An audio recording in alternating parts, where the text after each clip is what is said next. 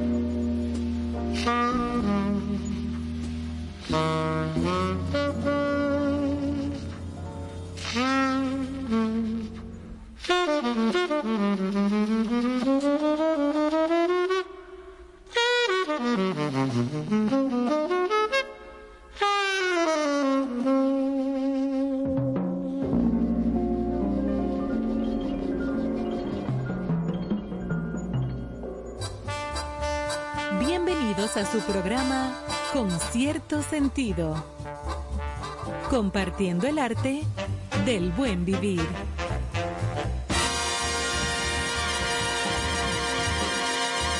Por estación 97.7. Señores, buenas noches, bienvenido a Concierto. Sentido. Ay, Un aplauso para don Néstor.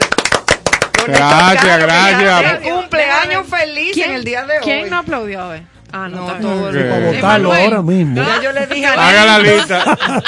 Haga la lista negra. le cantamos a Néstor más cerca de ti, Dios mío, Así es, sí. y todo lo demás. Sí, porque tú sabes que hasta en eso, Ivonne, en particular, que es como tomarse qué, a las 7 a.m. un, un directo trago de zumo de limón. Zumo de Acabado limón. de levantar, ¿oíste? Ay, ay, ay, Pero, ay, pero, pero No, estaba, pero ¿y pero, estaba entonadita la canción. Fue entonadita. Claro, más cerca de ti, Dios mío. Claro. Sí, pero mira Sí. lo sonriente que está ese Sí, señor. además el jugo Claro. de limón tiene mucha vitamina C y es Quiero, bueno para ah, el no, mira, por favor, hombre, que lo- eso es vaina agria. Señores, agradecer a todos los amigos que han Encabezado por Sosa. Exacto, sí, Sosa, exactamente. Eh, que han tomado un minuto de su tiempo para felicitarme. Y este es el, el momento del año donde uno se da cuenta que hay gente que todavía se recuerda de uno y se recuerda con bien.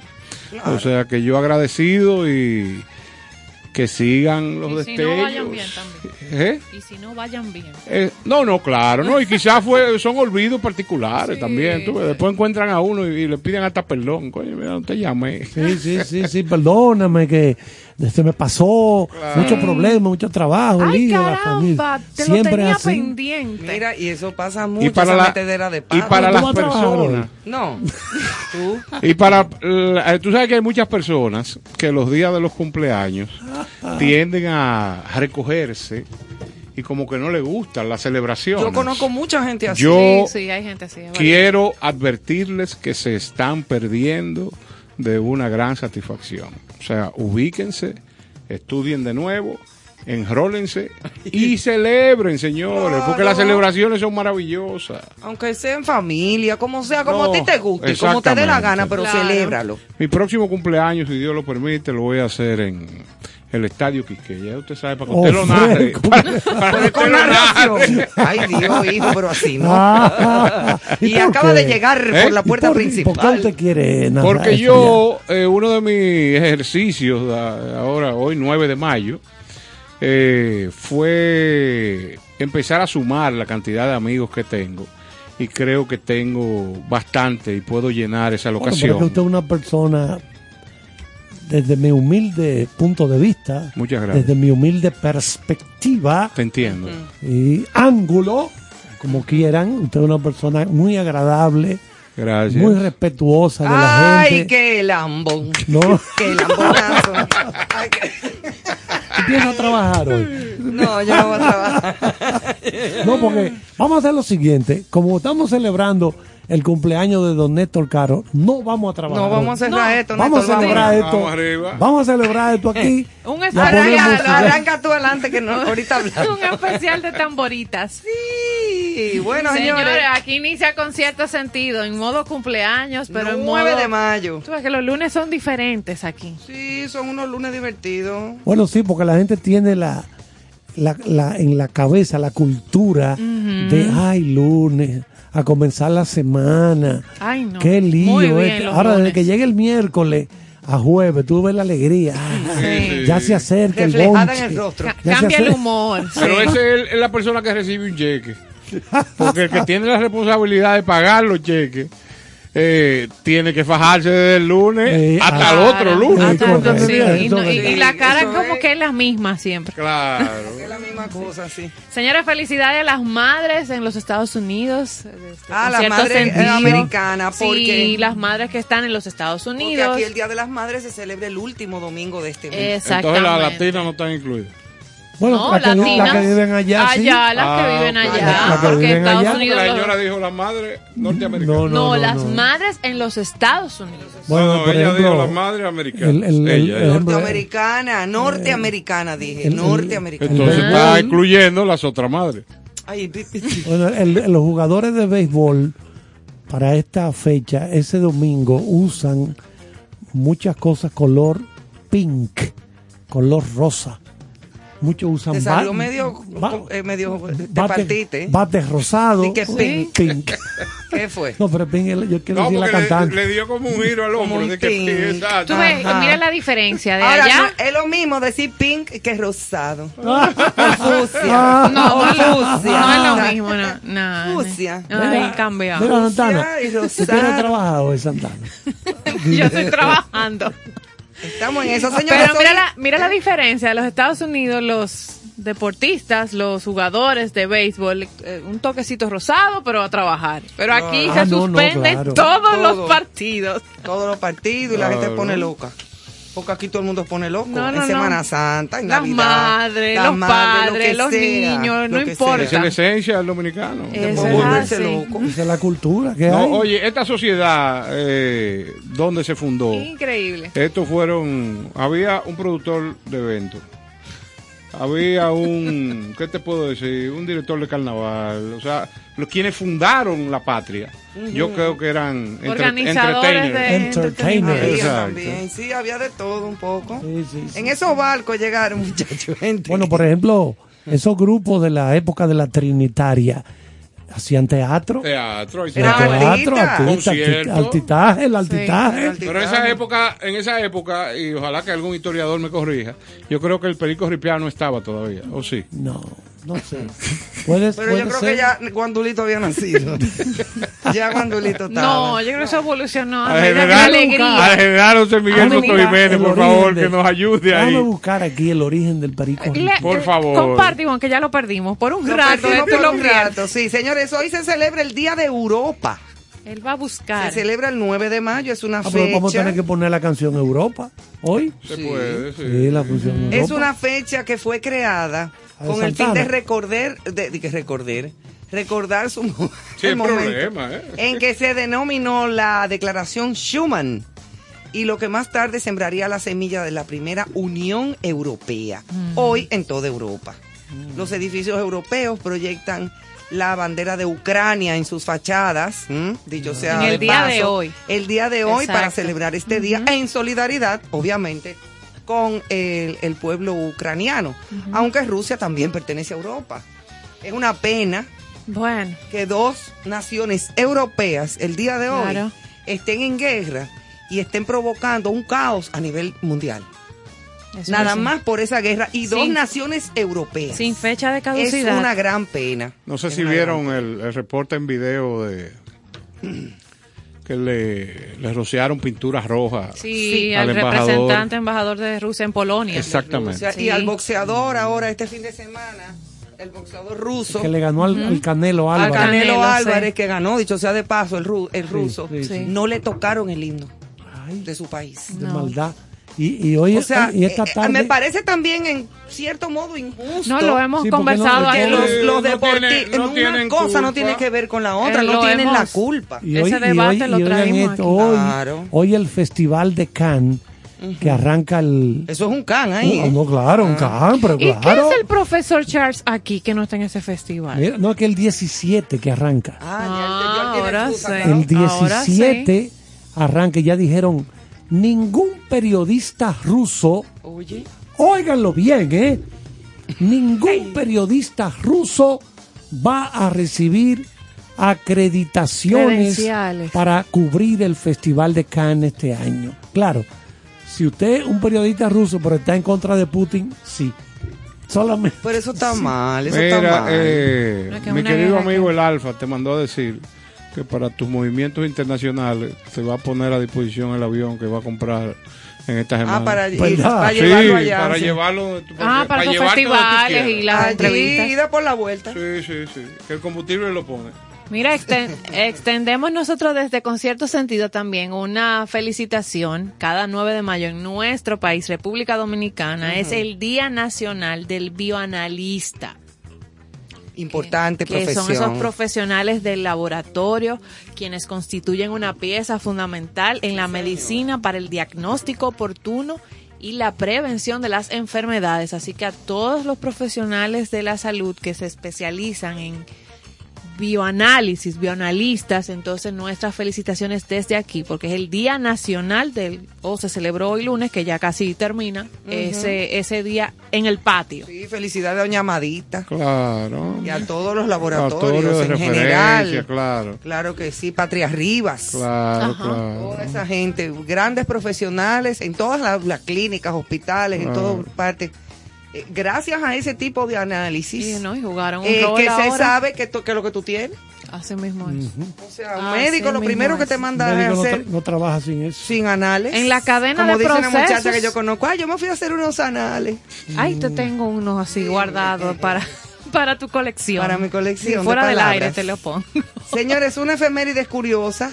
9 de mayo también, aparte del cumpleaños de Néstor, se Pero celebra el, el día... cumpleaños está adelante. Muy claro. Se celebra también el Día Mundial de los Calcetines Perdidos.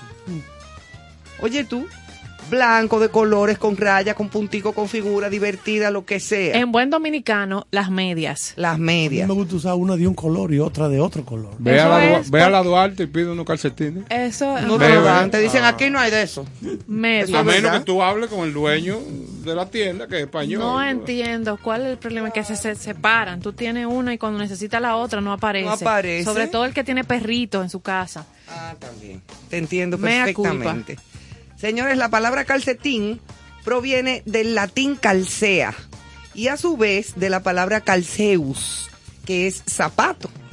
Ah. Eh, se estima que los primeros calcetines surgieron en el año 256 en Egipto. Oye tú qué interesante.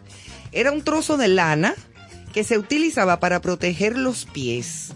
Como prueba de ello puedes verlos en exhibición en el Museo Municipal de Leicester en Inglaterra. ¿Sabías que perdemos aproximadamente 1.200 calcetines a lo largo de nuestra vida? Podríamos extraviar nuestro par de calcetines favoritos por circunstancias misteriosas y sin explicación alguna. ¿Quién usa tantas medias la- en Hay la vida? muchísima gente que tiene 1200. cantidad de medias. Yo no, prácticamente. Yo tengo mis medias de deportes Ajá, y cosas. exacto. Y tengo de bueno, esas que medias. los hombres usan mucho Sí, eso. las medias las medias las usan más los hombres que nosotros. Sí, sí, es verdad. Pero, y los muchachos, por ejemplo, deportistas. sí, sí. A mi hija, en, en su vida de deportista, de tenista, eso era que las medias eran por funda. Sí, sí, sí. Porque también se perdían. Sí, se pierden las de los Sí, niños. y yo decía, pero, y buscábamos la lavadora. A veces la lavadora se tragaba aún. Sí, son expertas. No, ¿qué va? Yo no tengo muchas medias, pero sí me encantan de esas medias eh, como bien mullidas, gruesas, bien gordas, como con una capita como de, de- de plástico abajo, de goma, Que son como que zapatitos. son para uno entonces andar como En la casa. en plantilla media en su Sí, casa, sí, sí. que son de raya, que son de colores, Sí, que son comoditas. súper cómodas. A mí me encantan andar en plantilla media. Pero eso es adentro de mis casas. Así es que ya lo saben. Eso es parte de las efemérides de el, día, de hoy. Sí, 9 de mayo. Y cuéntenme, señores, ¿qué noticias eh, buenas tenemos Mira, por a- aquí? aparte de noticias, yo quisiera comentar algo. Comenta. A ver, a ver, comenta, comenta. En, en el diario, en el diario Discurrir, uno está viendo videos de actuaciones de la policía, de militares, que están siendo recibidas por la población con actitudes agresivas a raíz de, de diferentes situaciones de abuso que, que, se- que han pasado últimamente. Esto es muy delicado, porque lo que estoy viendo es una acción progresiva de este tipo de casos. La población, en, mucho- en muchos casos, eh, está desprovista de armas de fuego y el militar tiene armas de fuego. Yo vi eh, una trifulca, eh, no recuerdo, en- fue como un, área playera, donde unos policías estaban eh, tratando de, de llevar a una unidad detenido a un, a un individuo y los que estaban, lo- los pobladores que estaban por ahí, le volaron arriba a los policías y los policías tuvieron que, que hacer unos disparos al aire. Entonces yo quiero llamar eh, Es que el a la población, a los militares, a todo el que está en la calle tratando de que el orden eh, se imponga, recordarles que el orden es sinónimo de paz Y de respeto mutuo. de respeto entre las personas que puedan generar un conflicto. No hay necesidad de llegar a extremos. Hay un lenguaje particular que es conversando donde las cosas se pueden arreglar. Y la población, independientemente de cualquier situación que pase, lógicamente que no sea un flagrante abuso, eh, tiene que entender que el orden lo lleva el Estado, que en este caso está representado por los militares y los policías. Así debe Entonces creo que enfrentar al Estado, que es lo mismo que enfrentar a las autoridades castrenses, no debe ser un norte regular, porque eso puede traer fricciones y situaciones que podemos lamentar. Porque lo que creo es que se está replicando. Yo lo estoy viendo de manera macro. O sea, si es un caso aislado, quizás no es preocupante porque debemos analizar ese individuo que quiere que quieren detener, qué hizo, o sea, profundizar en el asunto. Claro. Pero cuando veo que las redes, que ahora se ha convertido en, el medio ideal para darse cuenta de, de todo lo que pasa en el país, Sí. vemos diversas situaciones. Creo que se debe poner tanto las autoridades como la sociedad Sí, porque de ambas partes que viene la cosa. es lógicamente, o sea, son actitudes eh, donde, Violentas. donde la, vi- la violencia está presente Y así y, no ahora, debe ser. ahora mismo entre esas dos partes hay una fricción que se dio. Y O eso sea, es- y la violencia no trae nada bueno. Señores, es que es tan tan fácil. Eh, tú tienes un conflicto, crea una campaña de comunicación que lleve al orden, que lleve a la paz. Sí, pero no o sea, yo no sé si me entiende, Carlos. O sea, se desarrolla un conflicto hace tres días, cinco días. Los medios de comunicación del Estado deben de estar prestos a crear información a la población. Eso es como cuando viene un ciclón. Sí, pero es que es Sí, un problema de es- fondo, no de forma, Néstor, es de fondo, es de ahí adentro y de, y de la actitud violenta también de la gente. ¿Tú no te acuerdas cuando los famosos teteos en, en, la, en, la, en la, los toques de queda? Sí, me acuerdo Y perfectamente. que la policía entraba y le, le caían a botellazos. Literalmente. Ahora hubo digo- muchos abusos policiales también, Es que- porque es que por eso te decía que entre las dos es mutuo. partes hay una es fricción una de cosa horrible, es de fondo uno, el sí. problema, es de fondo. ¿Y cómo se va a más- resolver? Yo no lo sé. Lo más difícil de esto es que tú no tienes Uno no una sabe. fuerza policial instruida, no, preparada. y tampoco en cantidad como para frenar a toda una población cuando se levanta lo que tú estás diciendo Ivo. pues veíamos la- las imágenes Oh, los de- del- del, del tigueraje de esos teteos cuando se iban el basurero que dejaban de botellas de papeles No, no, y la de- un violencia. desorden pero supuestamente ustedes no tienen que tal hora estar en su casa todo el mundo ni Pero caso es, le que, hacían es que cuando, cuando el- a la autoridad se le pierde ese respeto. Eso es lo que está pasando. Eso Hay es lo que está pasando. Esto por- Porque va a venir esa persona mira, con, Y eso perdón, es- con la eso- autoridad mira, de- terrible. Lo, lo que se dilucidó este fin de semana con la muerte del joven ese, De David, David. que murió ahí en el destacamento del NACO, Sí. que se determinó, un haitiano habló y dijo no. Ese fue el que contó fue- lo sí, que realmente eh, había estaba- pasado. yo estaba ahí. Él entró, estaba bien incómodo. Todo un policía, para calmarlo, tiró por una ventana después que él estaba dentro de la celda. Tiró como una bomba de. eh, una- Lacrimógena, una- que comenzando algo- por ahí eso está mal. Gas o- o pimienta. de gas El gas pimienta. pimienta. Y com- ya, Y- comenzando y- por ahí eso y está ya mal. Los otros que estaban presos. Ahí no había un fiscal. O sea, los presos que estaban ahí dijeron, ah, no, pero yo no puedo. Tú eres el culpable de esto. Y dejaron que agarraron lo y majaron potemaran. a golpe. Ajá. Le rompieron la, ca- la cara. Todo. la- la- Entonces, y los policías lo se quedaron igualitos. O sea, pero por lo menos se determinó que no fue la policía como se pensaba. Bueno, que no fueron ellos físicamente. Exacto, no fueron ellos. Pero No. lo permitieron. Sí, pero no fueron ellos. Y hablaron embute No después. fueron ellos, no fueron ellos. Bueno, está bien, Carlos, como- pero si yo veo Está que te están matando y No, te dejo que te maten no, no, y la está- autoridad está, soy yo. está bien eso. Entonces ven pero, acá. Pero la cosa no era como la estaban planteando. Ah, no, que la no. policía le cayó a golpe, que la policía, ¿qué policía? El diablo es esta. ¿Y el de No, Ocoa? No, eso no ¿Y fue el de así. Ocoa qué pasó? No sé ese Yo caso, siempre pero este. apunté que lo importante era ver la investigación. Si te diste cuenta, la magistrada Miriam Germán envió a Jenny Berenice, que es una gente que tiene bastante conocimiento de interrogatorio, de, de- de buscar la información correcta. Pero antes de opinar dije, el Ministerio Público que tiene que hacer su función, claro. porque nadie sabe. Pero mira cómo por igual se está castigando, se está tratando de castigar a aquellos que lo permitieron. Claro. O sea que es una doble vía. Pero Carlos tiene razón de que realmente tú decirle a una población para que se buscando que se pueda enervar, eh, no, la policía hizo tal cosa. Eso es problemático Muy. porque tú puedes en, en segundo tú puedes encender el país. Es que el que oye eso y no se detiene, pe- pe- explícame bien, ¿cómo fue? Porque okay, la autoridad es la, es la responsable de la seguridad, de la integridad física Exacto. de una persona que ha sido detenido ya. Pero tú sabes cuál es el Oye, problema, pero Carlos, que este que no fue un hecho aislado. No está, eso es lo que te digo, pero, Eh, pero, eso pero es, lo que no es un Néstor, hecho aislado. Claro que no han coincidido, pero no es de que como lo primero que sueltan. Ah, no, salieron en lo a primero que dicen no, en lo Desde primero que dicen no desde lo que creer. Desde que lo hicieron preso en, en Ágora Mall, lo majaron a golpe. lo- Sí, no, sí. eso no fue así. Se le atribuyó Ahora, a ellos. no, no fue así, no. Lo primero que dijeron esos mismos policías fue que él se mató a golpe él mismo. ¿Por qué ellos van a decir eso siempre? No tú estás en puede ser cuando que hablen estás- mentira. Cuando tú caes en una cárcel, hay que ver, tú sabes lo que ocurre en las cárceles. Ahí acabo de ver un tipo, no sé si fue en México, segunda persona, un preso, que mata a otro preso dentro de la cárcel. No, Sí, porque eso Ah, fue se aquí. ve. Fue aquí. Fue aquí, Fue yo aquí. pensaba que que se era ve, no, no, no. aquí. Sí, fue Él mató, ese señor mató a alguien en un, en un recinto, ¿no? Sí, sí, sí. Lo trasladan y ahí mató a otro. pero sí, con sí. una pistola. Oye, eso No, no, no, no fue con pistola. no. Ahorcado. Ah, ahorcado, sí, es verdad, lo, lo afició, lo ahorcó.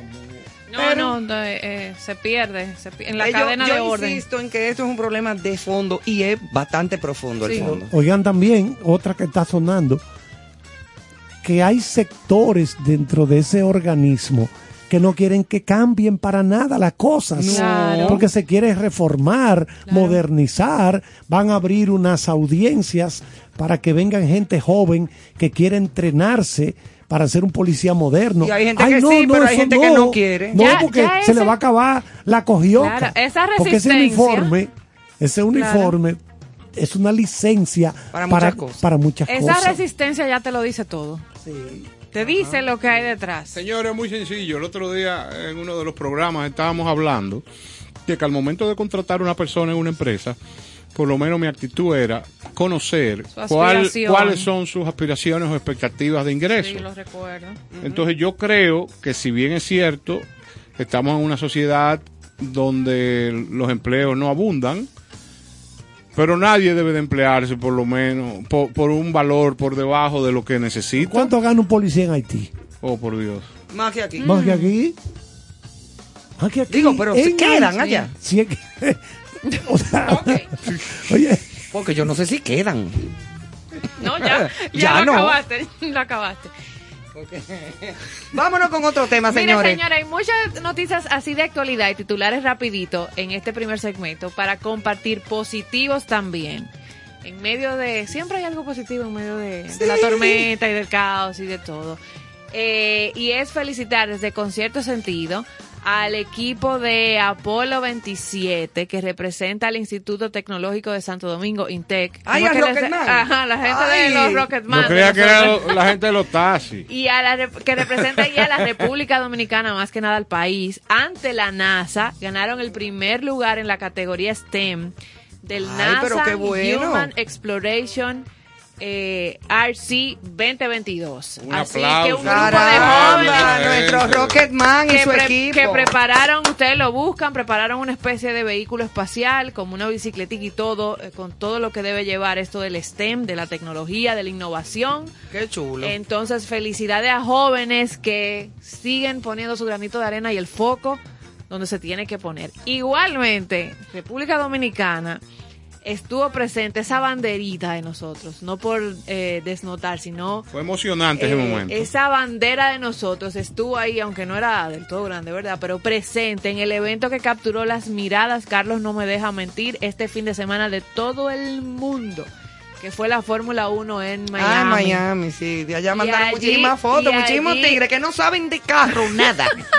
y fueron Allá los que tienen su, su billetico, A ¿verdad? comer, a comer. Y fueron a no, a coger cámara y a, y a- vaine- claro, el vaineo. claro. Entonces se tomaban una foto de que, eh, que se Señores, que estaban allá. hablando Y no de- saben de carro ni de manejar. una Fórmula 1 que reunió personas como Michelle Obama, David como Beckham, David Michael Beckham, Jordan, Michael Jordan, Maluma. Ay, tan bello David toda, Beckham. Toda esa gente estaban tu ahí. amigo Bad Bunny, Bad ¿Qué Bunny, qué todo lindo Bad Bunny. el mundo estaba allá. una foto A mí de me Bad gusta más Bunny. Box Bunny. Pero tú sabes quién estaba allá y que ganó también en su representación. El corredor Jimmy Gibre. Gibre. Y gracias a él, en ese podio acabadito de hacer en Miami, nuestra bandera estaba ahí. Ahí, muy en el bien. primer lugar. Y el himno. Y el muy bien. Sonaron las notas del himno nacional. Fue de verdad que bien Emocionante. emocionante. Y bien por todos los tigres de aquí que fueron a hacer bultos, que tomaron su foto y la Muy subieron en la red. Y hablando de tigres, eh, otra noticia interesante, que son cosas que nada más pasan aquí, en El Ceibo, eh, Ciudad Hidalga. Ay, ay, ay, ay, eh, de mi familia, de los goicos. Sí, también, y yo tengo Ah, pues muchi- muchísimos te- te- amigos te- allá. Ay, no. Eso nada más pasa en este país, que una corrida de toros, Ay, se se, soltaron. los toros y todavía no lo han encontrado. Todavía no, no lo han Eso agarrado. fue el domingo y todavía No. Se armó un juidero. Señor, Se armó ¿qué porque eran corre, las fiestas. corre? Eran las fiestas de la cruz del. Ceibo. Sí. Entonces, una tradición que debería de desaparecer hace mucho tiempo, aunque dicen, Pero la acaban de aprobar. dicen que lo- las corridas de toro del Ceibo no son las corridas de toro que se ven en España o que No, se veían, no.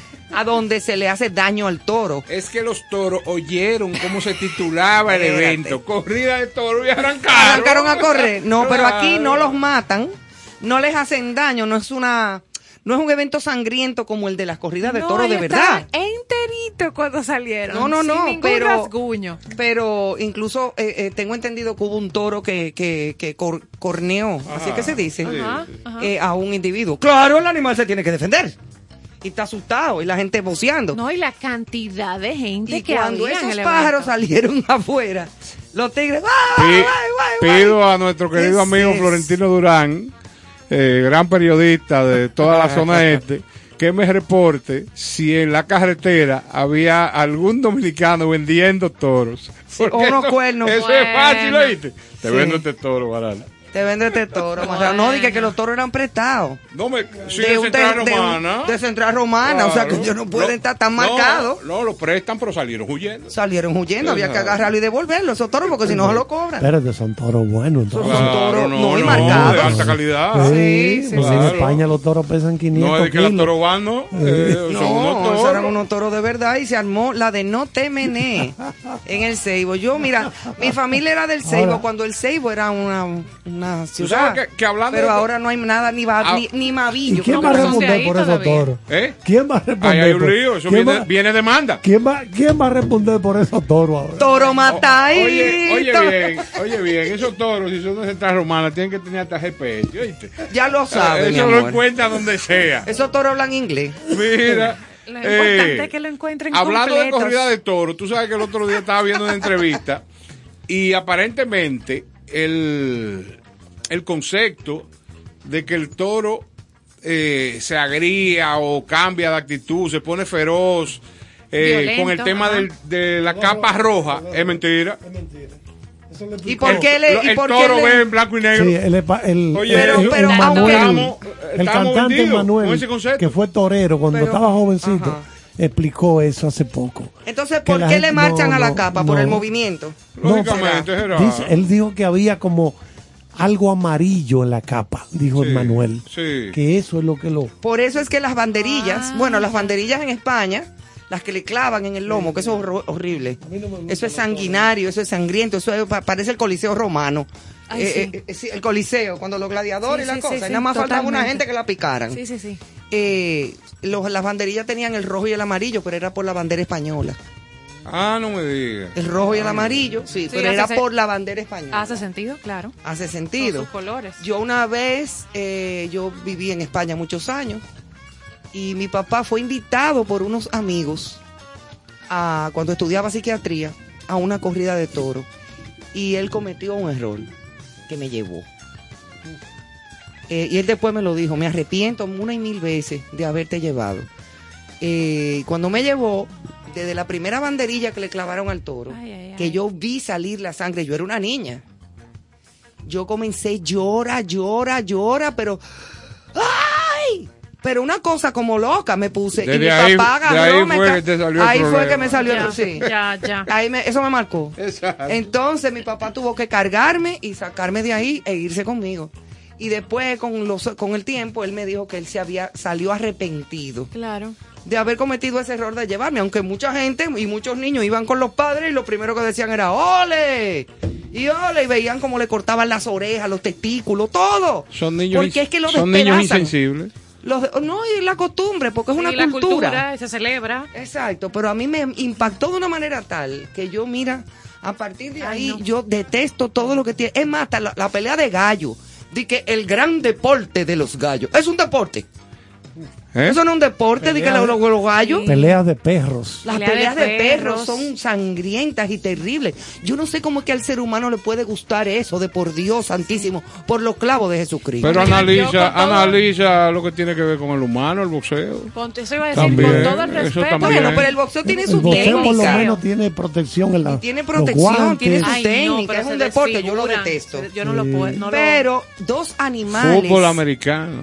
el fútbol americano, Sí, pero por lo menos tiene protección. Tú eso ves. es una- eso tiene es otra. Sí, pero ustedes han visto la película. Pero de, tiene- de, Claro. de lo que desencadena No, sí, eh, claro. esos deportes. muchísimas Sí, cosas. la, la Claro película que de sí. Tiene Will su toque Smith. de barbarie. Sí, sí, claro. Tiene como un Toque de barbarie medio de- bárbaro sí. y, y- y absurdo. Sí, pero pa- para que Tú sabes lo chulo que es jugar tenis. Pero pa- o sea, la- la- el- esa liga, la del fútbol americano, es la liga más exitosa de todo Estados Unidos. Ninguna está a su nivel en popularidad. Sí, ni el béisbol, ni el baloncesto. y mira que la nada. NBA tiene su, su, Sí, público. Su público y mucho. Y, y el béisbol. Pero que el fútbol americano y todo es por la parte violenta ¿Tú sabes cómo que Oye, ellos al, al humano sí, los, ¿Tú humanos ellos- somos una plaga, ¿Tú ¿eh? sabes cómo que ellos se preparan cuando están en los vestidores? Eso me lo dijo el señor Álvaro Martín, que trabajaba en ESPN y era especialista en, transmisiones de fútbol de la NFL y baloncesto de la no está ahí ya. Una persona muy buena, muy, se- vino a cubrir un evento aquí en el Palacio de los Deportes. Dijo, Carlos, cuando ellos están en los vestidores, los jugadores de la NFL, ¿tú sabes qué es lo que tienen en las pantallas de televisión ahí? Los canales donde están los animales despedazando a otros animales. ¿Qué? Para Claro, irse, para motivarse. para, No irse- puede para ponerse en salsa. Ay, es así que lo vamos a explotar. Es así que lo vamos Mentira. No, Eso me lo dijo Álvaro Martín. Hay que- O sea, un, lo- un leopardo cazando un cocodrilo. Sí, sí, sí, adrenalina, comiéndoselo. esa adrenalina. Saludo al doctor César Mella para que tome carta. No, no, no, no, no, pero esto es una cosa horrorosa. Yo no sabía que eso No, era no, un no. estimulante para esa Mira, y hablando de, de, Ay, no, de estas cosas tan agresivas, Yo me voy. saludo a Julio Sosa y le quiero ¿Y por apuntar. qué tiene que ver Julio Sosa Te con esta explico, agresión? te Los explico. caimanes. Ah. Te explico, te explico. Mira, es sencillo. Que ta- él me escribió que todavía estaba averiguando de dónde proviene el término y el potecito El de sangre. potecito de sangre. Como estamos hablando de sangre, que yo dije, sí. entonces le quiero apuntar para que él siga investigando, porque hasta que no tengamos ese tema eh, bien concreto y con información veraz, no nos vamos a estar tranquilos. Sí, porque el otro día que se dije- recuerde que en la lucha libre, que también era, aunque era de mentira, eh, se daban unos golpes, unas Sí, sí, cosas. pero se partían de verdad. No, y de mentira también, porque se ponían una cosa roja. Sí, las dos cosas. Exacto. Ajá. Entonces, ¿qué pasa? Eh, quiero expresarle que el grito de guerra de Jack Veneno, esa gloria del deporte dominicano, era como lo presentaban el rey eh, No. de la bolita del mundo Y el po- potecito de, De sangre. sangre. Ahí Exacto. está. Porque de ahí es que viene. De ahí es que Sí. viene. Entonces. ¿Potecito de qué? No, eso lo tenemos que, Que seguir investigando. Habría que, habría que hablar con Rafi, su hijo, Sí. eh, con alguien que nos diga de ¿Por dónde qué la gente eso. dice aquí en este país? Porque mire, eso es lo más grande de la bolita del mundo y el potecito de sangre. Con Tabaré, que investigó. Ajá, La bolita del mundo, ok. Ah, ¿tú sabes quién puede Pero el potecito datos? de Este sangre. muchacho que trabaja con Hochi, que es gran amigo nuestro. Eh, Joel, Josel Hernández, que es un gran devoto de la lucha libre. No, Vamos a poner eso en, en Sí, carpeta. o, o habría que hablar hoy, que es día del bioanalista. Hablar a ver si el Eso potecito de sangre sale de ahí. Sale de ahí. Pero Eran no es uno- unos análisis. No, ya no es potecito, es un, un ser. tubo de ensayo. Pero parece que eso era un análisis que había que Podría hacerse. ser, sí. Ay. Mire, y, lo- y los días de cumpleaños, ¿qué, ¿qué dicta la pluma de los senderos de Oh, Ámbar? sencillo. Vamos a ver, a ¿Qué- escuchar qué? a don Ajá. Néstor. En los senderos del ámbar hoy eh, pareciera sencillo, pero dice así, y el título es Gracias. Hoy amanecí con la necesidad de dar gracias a la vida, al Creador y a todas las fuerzas del universo que me permiten día a día trillar un camino donde la salud, la buena voluntad y la felicidad están presentes a cada segundo. Hoy celebro 53 vueltas al gran reloj de la existencia, donde he tenido el placer de vivir grandes experiencias y por igual atesorar amigos de los que no se extinguen, todo lo contrario, mientras avanzan las horas, más cercanos se sienten, logrando satisfacciones innumerables que hacen mi paso por este espacio terrenal sencillamente memorable. Mi mejor activo heredado de mis padres, el trato, distinguido, el que recoge el mejor de los frutos, que es quedar en la memoria de aquellos con los que, con los que se comparte, como un ser humano de buenas formas y sin mezquindad cuando se trata de otorgar cariño. Pido a Dios me siga dando la oportunidad de disfrutar de muchos años esta vida y tantas gentes maravillosas que adornan y complementan mi existencia y me dejan certificar y agradecer cada año todos los segundos vividos sin importar color, forma o figura, ya que cada suspiro, cada sensación se convierten en el combustible necesario para amar mi vida siempre. Wow, qué bonita reflexión. Sí, es verdad. El día de tu cumple. Hay que agradecer. Porque Claro, siempre. Si hay un día que Pensar solamente en la cantidad de amigos y relacionados que, que ya no nos acompañan eh, por los terribles sucesos que tuvimos con, con esa enfermedad que agobió al mundo. Y, Así es- es. y estar de este lado, Ay, sí. eso es un motivo para agradecer. Y, y sencillamente apreciar todo lo que te pasa. O sea, cualquier cosa que te pasa tiene razón de ser.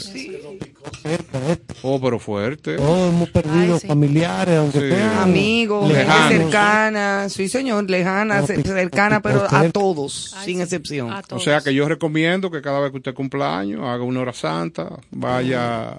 No, tanto así no, yo no hago hora santa, no. Gracias. Yo creo. Pero doy es que no tanto así, no, es que ese es su problema, déjeme a mí ¿Tú expresar. haces una hora santa en tu Usted, casa? no, usted no es, no, yo estoy recomendando. Ah. o sea, mi, Ah, mi hace. Cuando yo me desperté hoy y vi a, a todos los lados que, que todo funcionaba y que vi la luz y que Sí. dije, no, no. que- Gracias, señor. Hay que hacerte hora santa. No, yo, yo digo gracias, señor. y ya. yo Un también. gracias en la pluma. Pero una hora santa, como que Yo no. creo que uno desde que se levanta, lo primero que tiene que hacer es agradecer a Dios Es de así. que está vivo, de que todavía Una amiga Respira. está mía- vivo. Una amiga mía sí. que ella decía Ay. así, ay, yo me levanté hoy y entonces agradecí al Señor porque tú sabes que yo tengo mucha fe, que yo cuánto. Espérate un momentico. Mira, muchacho, el diablo, recogiste la ropa. al muchacho. Bueno, Es eh, así. el, Así el- es el- la vida, pollito play. El acordeón llegó a República Dominicana desde Alemania en 1870. El acordeón. Porque, o sea... ¿Qué tiene que ver el acordeón con No, no, todo no, porque esto? teníamos pendiente. No, teníamos Ah, pendiente. teníamos pendiente lo del perico ripiado. La llegada del perico ripiado. Ahora es que ¿Cómo yo estoy cayendo, yo estaba en el potecito de sangre todavía. ¿Cómo Y llega en los toros. el perico ripiado, verdad? Que, que utiliza acordeón. Entonces, si llegó en 1870, creo 30 que fue- años Creo que después. fue por Puerto Plata, en uno de esos Exacto, en barcos. uno de esos barcos. Esos barcos que llegaban de Alemania. Entonces, Ah, estamos claro. hablando del siglo XIX Se coló ahí. y por ahí es que comienza el perico Entonces, no, eh, cuando la, lo- los. La Trinitaria no había. No había No, era- llegó exacto. 30 años después. Esto es lo que, que- quería Ajá. decir, que Claro. no coincidió con Pero eso. había potecitos de sangre. Y- y Probablemente. claro, No, claro. Ustedes saben Claro. cuánto gana un policía en Haití. El doble de lo que Ganaban. gana aquí. Ganaban porque ahí no hay nada. Bueno, sí, Manuel. yo no sé si todavía queda. Ay, Aquí no lo que sí queda nada. hay con cierto sentido música. Buena música, celebrando Europa. Disfruten de este tema.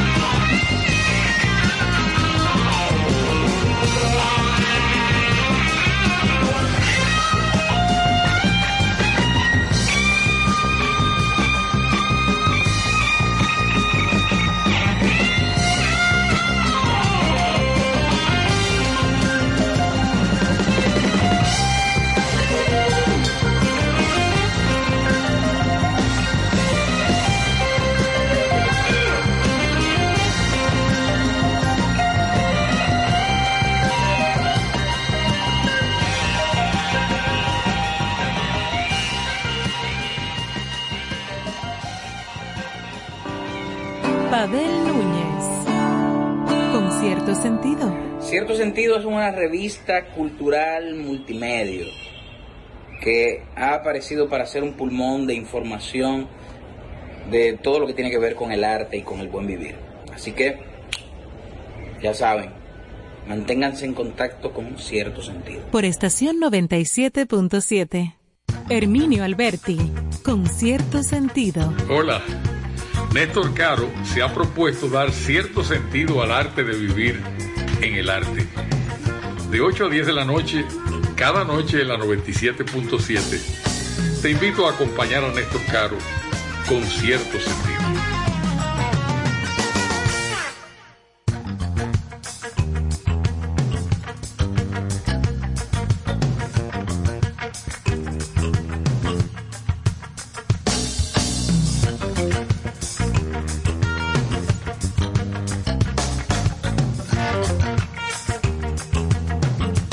Aquí estamos de vuelta, queridos amigos, después de este primer segmento lleno de potecitos de, sangre, de, De todo, de toros, de, poesía de Don Néstor, de comentarios de, toda índole. acordeones y pericos. Y de locura, pues entonces ahora vamos a aterrizar un poco, ¿verdad? ¿Qué, qué te parece? No, no, y aquí tenemos la presencia de una dama que yo, mire, para serle franco, nunca había conocido una mujer eh, joven, elegante, con tantas pilas y con tantos deseos de vivir como Ángela Santana. Nuestra economista eh, privada personal de nuestro peculio, aquí en, En concierto en sentido. concierto sentido.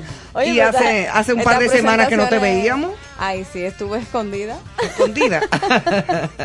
bueno, Primeramente, bueno. muchas felicidades, don Néstor. Ay, que Dios siga derramando bendiciones y Así éxito sea, en su así vida. sea. Ya yo creo que es República Dominicana entera sabe que usted cumple años. No, así no, que sí. Tiene que celebrarlo obligado. Oh, pero recibido- Biden le, lo llamó. Dímelo. Claro, sí, sí. Dímelo, temprano.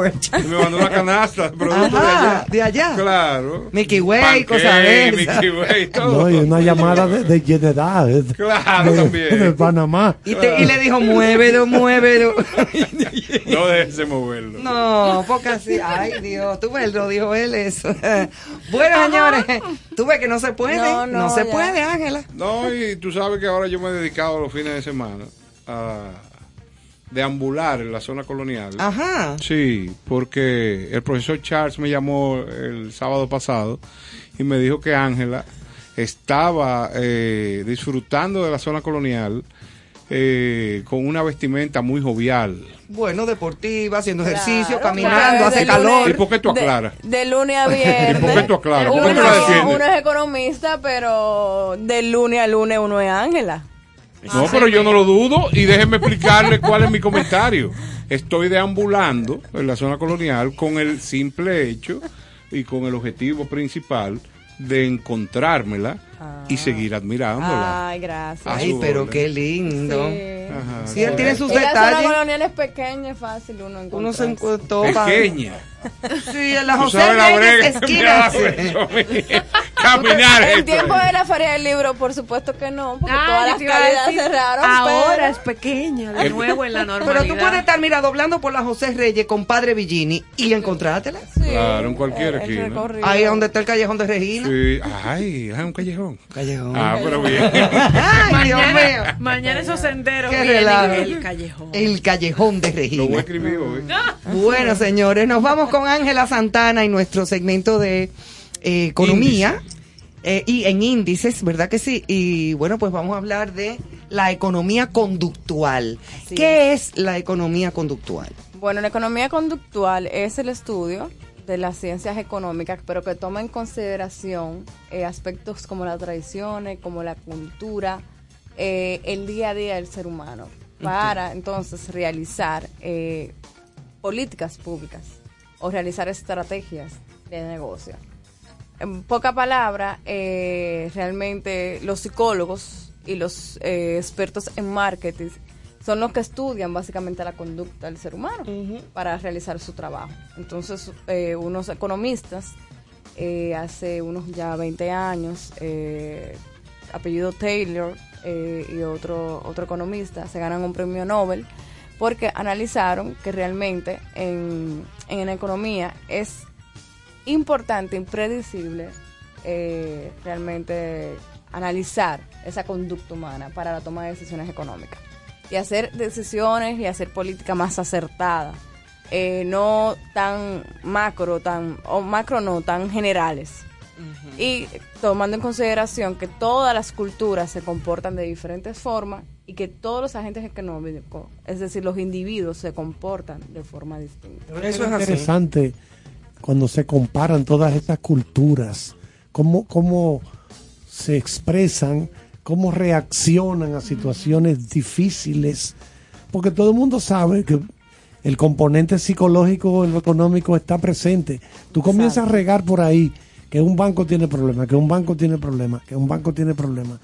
Y ya eso se le empieza a meter a la gente en la cabeza. Y ya lo que tú querías sacar, lo que tú tengas ahí huyendo, en lo que eso va y es viene. lo que la se, eso es lo que se denomina expectativa de los agentes económicos. E inclusive instituciones a nivel de Banco Central y otras instituciones públicas eh, hacen estudios y encuestas a ver cómo están las expectativas de los agentes económicos en términos financieros, en términos administrativos, eh, empresariales, porque realmente, por ejemplo, eso en los precios se ve mucho cuando la gente dice subió el plátano. Entonces los otros oferentes comienzan a subir plátano, pero todavía no están sabiendo por qué si lo subieron, No, si es ya, porque subió, importación, es verdad, si es ajá. verdad. O el pollo, que está, el- nosotros- el, pollo no, está, no se puede comprar. Exacto. Y Y, no hay comienza Igual se aplica a mucho a la inversa, esa política de bajó, estamos ajustando, Por todo está bajito, supuesto. especial y mentira. Claro, entonces cuando nosotros vamos a crear cualquier tipo de estrategia, tanto pública como privada, eh, inclusive en nuestra vida diaria, lo primero que tenemos que analizar es esa conducta, las emociones. Y eso es lo que hacen los expertos de la economía conductual, analizar las emociones y en base a las emociones, entonces eh, voy a diseñar o a buscar.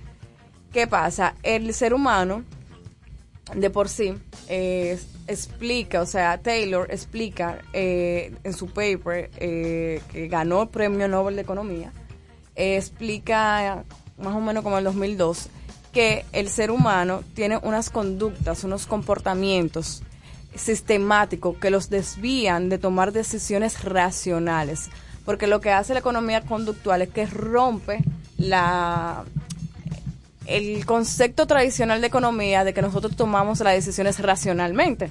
La economía conductual lo que te dice, hay sesgos cognitivos que hacen que las personas no siempre tomen la mejor decisión o la decisión que mejor les convenga.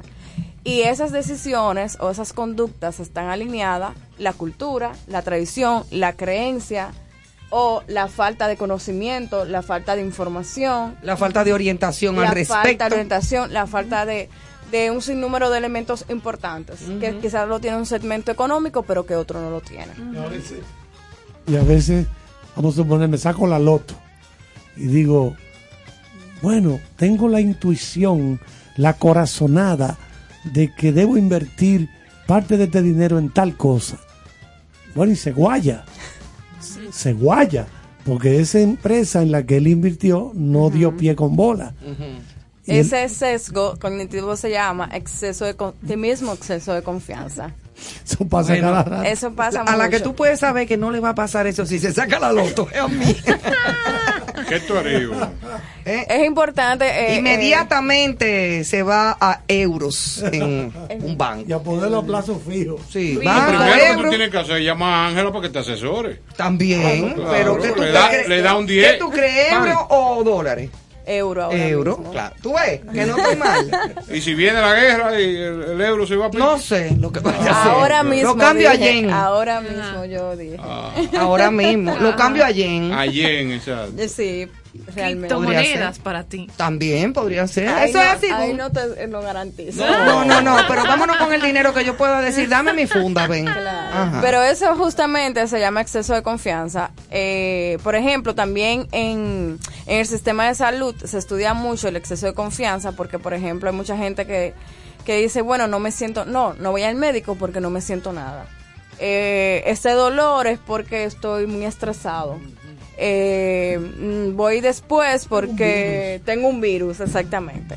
Hay otro sesgo que se llama adversión a la, a la pérdida. Y, por ejemplo, no tomo una decisión hoy, que es importante, porque yo sé, tomando esa decisión, que voy a perder algo. Y eso se utiliza muchísimo también en el sistema de salud, que vamos a explicarlo ahora. Sí, pero eso tiene que ver mucho también con inseguridad personal. Eso tiene que ver, eh, por eso mismo, con emociones. Sí, emociones, todo lo conductual. exactamente. Hay otro sesgo que es la inconsistencia temporal. Eh, por ejemplo, en vez de hacer una situación, una acción hoy, que nos pasa casi a todos los seres humanos, la dejo para mañana. Perdóneme, Ángel, que me vino a la mente ahora, para que no se me olvide. Hay un documental en Netflix de un joven manejador, emprendedor de criptomonedas. Sí. que, di que supuestamente murió Sí. jovencito Sí, él, y que en la India andaba con la esposa. El asunto es que hay un caso de un joven, parece que es norteamericano, pero asiático, de origen asiático, que vendió un apartamento y le quedó de dinero de la venta cerca de medio millón de dólares. Y él metió ese dinero en En lo de la en criptomoneda. la criptomoneda, en la, la más conocida, el Bitcoin. Bueno, pues cuando llegó el momento que él quería de vuelta ese dinero, por ningún lado apareció un chele en efectivo. Y él le dio una sirimba. Bueno, A mí me gente, hubiera dado una cosa mala. tú te imaginas lo mucha que gente es. en eso. Bueno, Todos es los terrible. ahorros de su Sí. vida, Sí. Ay, todos no. los ahorros de su vida, No, por me llevarse con el afán de, en este momento, que es un palo. Que la Y yo, ¿qué, criptomoneda, señores? Sí. Oye, Realmente que como yo respeto mucho las especialidades, entonces eh, no no emito opiniones porque realmente no, Es mejor. soy una economista, vamos a decir tradicional entonces. Sí. Bien, entonces otro sesgo importante es el sesgo, este- el sesgo de statu quo, que nos pasa mucho a los dominicanos, que tiene que ver mucho con, con lo que represento socialmente y a veces no necesariamente es la mejor decisión. Tener que ser. ¿Y qué pasa? Eh, todos esos sesgos, cuando comenzamos a analizarlo, y los economistas expertos en economía conductual, eh, lo que dicen que incluye, o sea, estos economistas están dentro de organismos internacionales, dentro de economías sumamente desarrolladas, por ejemplo, Europa, eh, tiene equipos de economía conductual, eh, el BID eh, tiene equipo de economía conductual, el Banco Mundial, países desarrollados tienen equipo de economía conductual para tomar decisiones públicas. Y lo que básicamente estos autores lo que utilizan son los nudge. Los nudge son como una estrategia, como un empujoncito, como que es el término. Una ayudadita. Una ayudadita al segmento que se está estudiando para que tome mejor decisión eh, y tome mejores soluciones, ya sea en el sector público, eh, perdón, ya sea en el sector de la salud, en el sector medioambiental, en el sector del ahorro. Entonces, por ejemplo, eh, el sesgo de aversión a la pérdida se ve mucho en el sector ambiental. Y lo que ellos tratan de que las personas, como realmente, yo voy a tirar esa basura hoy, eh, porque mañana, o sea, porque es una basura pequeña. Exacto. Entiende, entonces en el largo plazo la veo acumulativa. Entonces lo que hacen los economistas eh, o los ambientales es que estudian este sesgo para, por ejemplo, para poner un efecto de impuestos o para poner un efecto eh, a través de bonificaciones o un efecto, lo que se llaman framing, que son anuncios visibles eh, dándole una orientación a las personas. Si tú tiras la basura eh, y la tiran 10 mil personas más, entonces Mira- eso es mira un análisis produce. conductual. También, por ejemplo, existe el, también el FRATMI eh, asociado con la adversión a las pérdidas. Se utiliza mucho, por ejemplo, el estudio del cáncer de mama en las mujeres y también en hombres.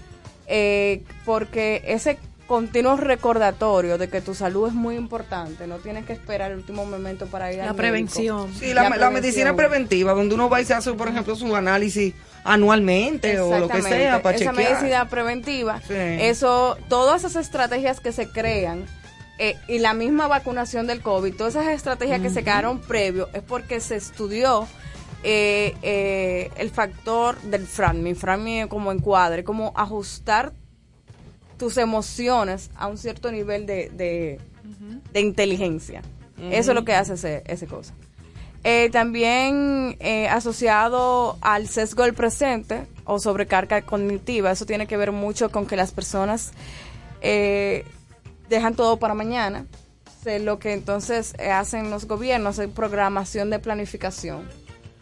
Para seguir con el caso, por ejemplo, del sector salud, muchos doctores han creado app para recordarle a tu paciente. En el presente te toca el análisis en cuatro días, te toca análisis en diez días, en un año, eh, recordatorio en seis meses. Y eso es lo que hace. También, por ejemplo, en materia de ahorro, los bancos utilizan mucho eso porque se han dado cuenta que las personas tienen mucho sesgo al presente.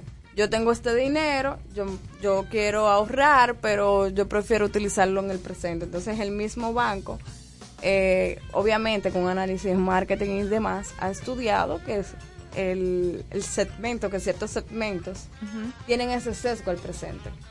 O sea, de, de, de dejarlo todo para mañana, para en pocas Mira, palabras. Déjame gastar mi cuarto ahora porque me puede caer un blog saliendo Claro, por ahí de exacto. construcción. Entonces, no estoy en eso. Yo empiezo a ahorrar después. Ahora mismo déjame gastar mi cuarto. Gastarlo todo. Pero sí, gasta la mitad, es- porque ese es el problema, que la es gente cuestión- gastarlo todo. Sí, pero es que es una cuestión también de, de extremos. Bueno, Ah, pero por eso que es interesante Sí. la economía la conductual. econom- claro. Porque es que, como dice Ángela, somos 7.500 millones de seres humanos en la Tierra. Y, Claro, tú- ¿cuánta gente? y todo el mundo Ah, pero piensa... hay- hay menos ahora. ¿Te Ay, crees? Dios mío. Del 20 aquí hay No, no, no, no, No, no se tanto. nacen por día No, también. pero eso tú que como no sacarle una lata de agua a los amas, porque Sí, te- eso no, eso no, esa cantidad es muy grande. se mueren tres y nacen Entonces, 20. todo el mundo, todo el mundo es diferente. Claro, exacto. Eso- eso es por espérate, eso". Yo no voy a gastar mi cuarto, espérate. Ya yo, cuando yo era más pequeño, pa- llegamos a pasar hambre en mi casa. Yo tengo miedo de eso. Dámelo gastar mucho.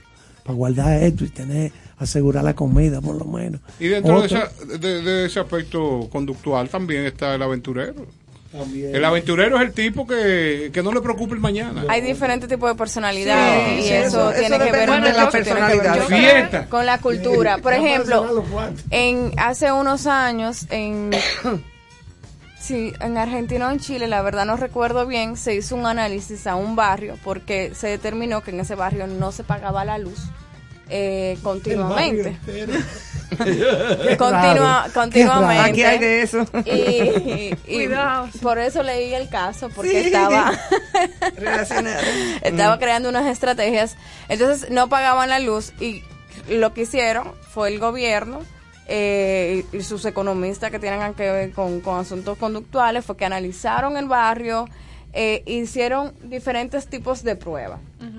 Hicieron recordatorio a través de correo electrónico, hicieron recordatorio a través de llamada telefónica e hicieron recordatorio físicamente, yendo a tu casa y recordándote la importancia del pago eh, de tus impuestos y de la energía eléctrica. Entonces, al final, eh, en el tiempo, se dieron cuenta que las personas que más pagaron la energía eléctrica fue las personas que tuvieron recordatorio físico. Número uno, el recordatorio por correo a veces se olvida. Un o sea, es un comportamiento cognitivo, o sea, realmente todo lo dejamos para después. Eso es un sesgo. El recordatorio vía llamada regularmente también se olvida. Eh, aunque eh, el efecto fue menor que por, por correo.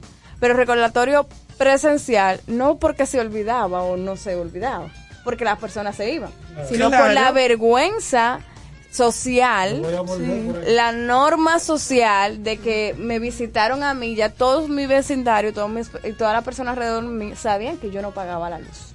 Claro, Esas fueron las la personas. cortan. Entonces, eso es lo que se llama normas sociales. Ese, ese sesgo se llama efecto manada. Es decir, nosotros hacemos lo que la mayoría de las personas hacen. Entonces, para ese efecto existe el empujoncito de normas sociales. Y por eso los gobiernos, las instituciones, los organismos tienen estructura y reglas que cumplir. Porque si tú no la cumples, tú eres el Patito La feo, oveja negra. Eso, la eso Sí. es oveja tan negra. así que ahora que tú dices efecto manada, recordé eso de, y que venía, creo que yo leí. Yo me acordé de los ñu. No, recordé antes en la pandemia, cuando llega el COVID, cómo las personas abarataron los supermercados y todo, y este efecto del famoso papel de baño y la compra, exactamente. la, com- la Nadie la entendió eso. compra, Yo nunca lo entendí. La compra me decía, pero tú sabes los artículos escritos y los análisis del Oye, cerebro, ¿para de qué? la conducta. Este papel sanitario. Se acabó. Necesidad- No había papel de baño en los supermercados. Y el COVID no tenía nada que ver con eso. La Pero la falta de información, la misma falta de información, El la misma conducta, las emociones, todo eso. O sea, eh, se han estudiado y se han realizado análisis. ¿Qué es peor tomar decisiones cuando uno está feliz, muy feliz, a que O muy cuando uno triste. está, cuando, pero a que uno esté muy triste? Sí, es verdad. Entonces, eh, eh, los expertos en marketing, los expertos en neurociencia y ahora los economistas, ahora no, allá hace unos años para acá, tienen que estudiar todos esos comportamientos. Por y la psicología está de la, mano claro, con eso. Hay países incluso que a través de estudios de análisis de economía conductual han creado un ministerio de la felicidad, porque Sí. se han dado cuenta que el, que el rol emocional de las personas influía totalmente en el desarrollo de la economía. Y han tenido que crear el ministerio de la Aquí felicidad. sería el Señores, ministerio de... eso no lo saben aquí. El Ministerio de la No, Felicidad. no, ese, eso no lo saben Eso no aquí. yo podría ser la ministra. ¿Eh? Bueno, Mira que sí. Ah, para que sepa, ¿viste? No, pero aquí Mira no se todo. Aquí Una no se maravilla, el Ministerio de la. Felicidad. Bienvenidos. No. Ta, ta, ta. Yo le- les voy a ser sincera, eh, con Aquí no algunos conferen- algunas conferencias y, y he tratado realmente. Eh, hay, eh, hay dominicanos que nos hemos especializado en la materia y hemos tratado como de hablar de la importancia y por supuesto si han cre por ejemplo en tiempo de pandemia eh, para las vacunas eh, quizás no lo titularon de tal forma pero sí o sea se ha se ha hecho estrategia basada en la conducta. Lo que pasa es que también, como cualquier estudio de mercado, o sea, tú no puedes eh, entender que le vas a vender de la misma forma a las diferentes clases sociales. Entonces, lo mismo claro. pasa con las políticas públicas, lo mismo pasa con las estrategias enfocadas en el sector salud, en el sector alimentación, en el sector, o sea, cada una tiene que tener un, cada segmento tiene una forma de comportarse en base a su cultura, su tradición, su visión de vida. Eh, yo, yo estoy preocupada, por ejemplo, también lo- los países. No es lo mismo aquí yo hacer una, una estrategia eh, basada en... Ahora se me olvidó el nombre. En el ahorro, pero en el ahorro eh, de las empresas, el, el, el- la, Inversión. las pensiones. La. Pero en Chile hay análisis, hay papers, hay estudios de todo de economía conductual para las pensiones. Nada más para las- eso. Nada más para eso. Inclusive hoy, mi- hoy, hoy mismo me mandaron un paper que salió de economía conductual que hicieron en Estados Unidos enfocándose en, en el cambio del comportamiento post-COVID. O sea, eso, to- eso es un mundo sumamente interesante para la toma de Ahora decisiones. recuerdo, Sería bueno que eso tú lo hablaras con Botello. El de. sí, el que quiere que Sí, entregue, el que entregue el ¿Qué es lo que tú 30% Lo de la cosa de la las pensión. pensiones acumuladas. Mira, Háblate con Botello y Que le ha que dado me- COVID 45 Pero con él no, porque él veces. lo, él lo que quiere que lo Es que devuelvan. no, Sí, que que el lo 30%. Que lo devuelvan. que le vuelvan el 30%, porque lo que te quería preguntar, que siempre me llamó la atención, que en el libro de Adam Smith, el- La riqueza de La las riqueza de las naciones, naciones. para la gente que no sabe de esto, es un libro de hace muchos años, pero que es un- como la- una de las bases de, la economía. que él dice que todo, a la larga, hay una mano invisible. Lazy Fur. Exacto, que, es- que regula, por ejemplo, los mercados. Que puede aparecer un agiotista, un tipo, un, un- de esta gente que exageran el precio de las cosas. Él plantea todas las cosas, por ejemplo, si, si somos cinco personas y los cinco fabricamos sombreros, salimos a vender sombreros, ¿qué es lo que va a pasar? Que los precios bajarán porque todo el mundo está ofreciendo eh, sombreros. Claro. Entonces, por eso eh, cada quien se especializa en el otro hacer sombrilla, lo que fuere, pero eso, ¿cómo, cómo tú lo interpretarías? Porque ahí tiene que haber algo de, los, de esa economía conductual, que hay una mano invisible detrás que regula los mercados. Bueno, realmente eh, con lo primero es que cada economista tiene su, Su escuela. su escuela, exactamente. Porque luego de Adam Smith, que fue el, uno, o sea, uno lo llama el padre de la economía, uno de los padres de la economía, vinieron otros modelos económicos que fueron ajustando y perfeccionando ese sistema, lo neuro, neo- perdón, No, neoclásico ah, ah, yo estoy y leyendo demás. ahora el de Thomas Piketty, el francés, que se llama el ¿Cómo que capi- se llama? Thomas Piketty. Ay, qué lindo. En el, en el eh, se llama el, el capital en el siglo XXI. Exacto, entonces Y se van los modelos, ya- ya se van es modificando. Eso, eh, eso va más para la parte, por ejemplo, de la ventaja competitiva, eh, de las decisiones en base a la ventaja. O sea, como que un país tiene que tomar la decisión de producir lo que mejor sabe producir, dejarle al otro país lo que me- para que exista el comercio internacional. En economía conductual, lógicamente, eh, lo laissez-faire es que eh, la mano invisible, o sea, es que todo va a llegar a su- vuelve a su normalidad. En economía conductual, básicamente, aunque lógicamente, de una forma u otra, la economía, los modelos económicos, lo que trata es que haya un equilibrio entre demanda y oferta. Pero si tú, si la oferta no conoce bien la demanda, va a ser imposible llegar al equilibrio. Entonces, la economía conductual lo que trata es romper eh, ese ese modelo de que el agente económico compra o vende o, o se comporta de manera racional. No porque tú me vendiste eso a 5, te lo voy a comprar a 5. O te lo voy a comprar ni siquiera caso, a ti. como el caso del petróleo ahora. ¿Tú te crees que la gente se va a quedar de brazos cruzados con esos precios de la gasolina?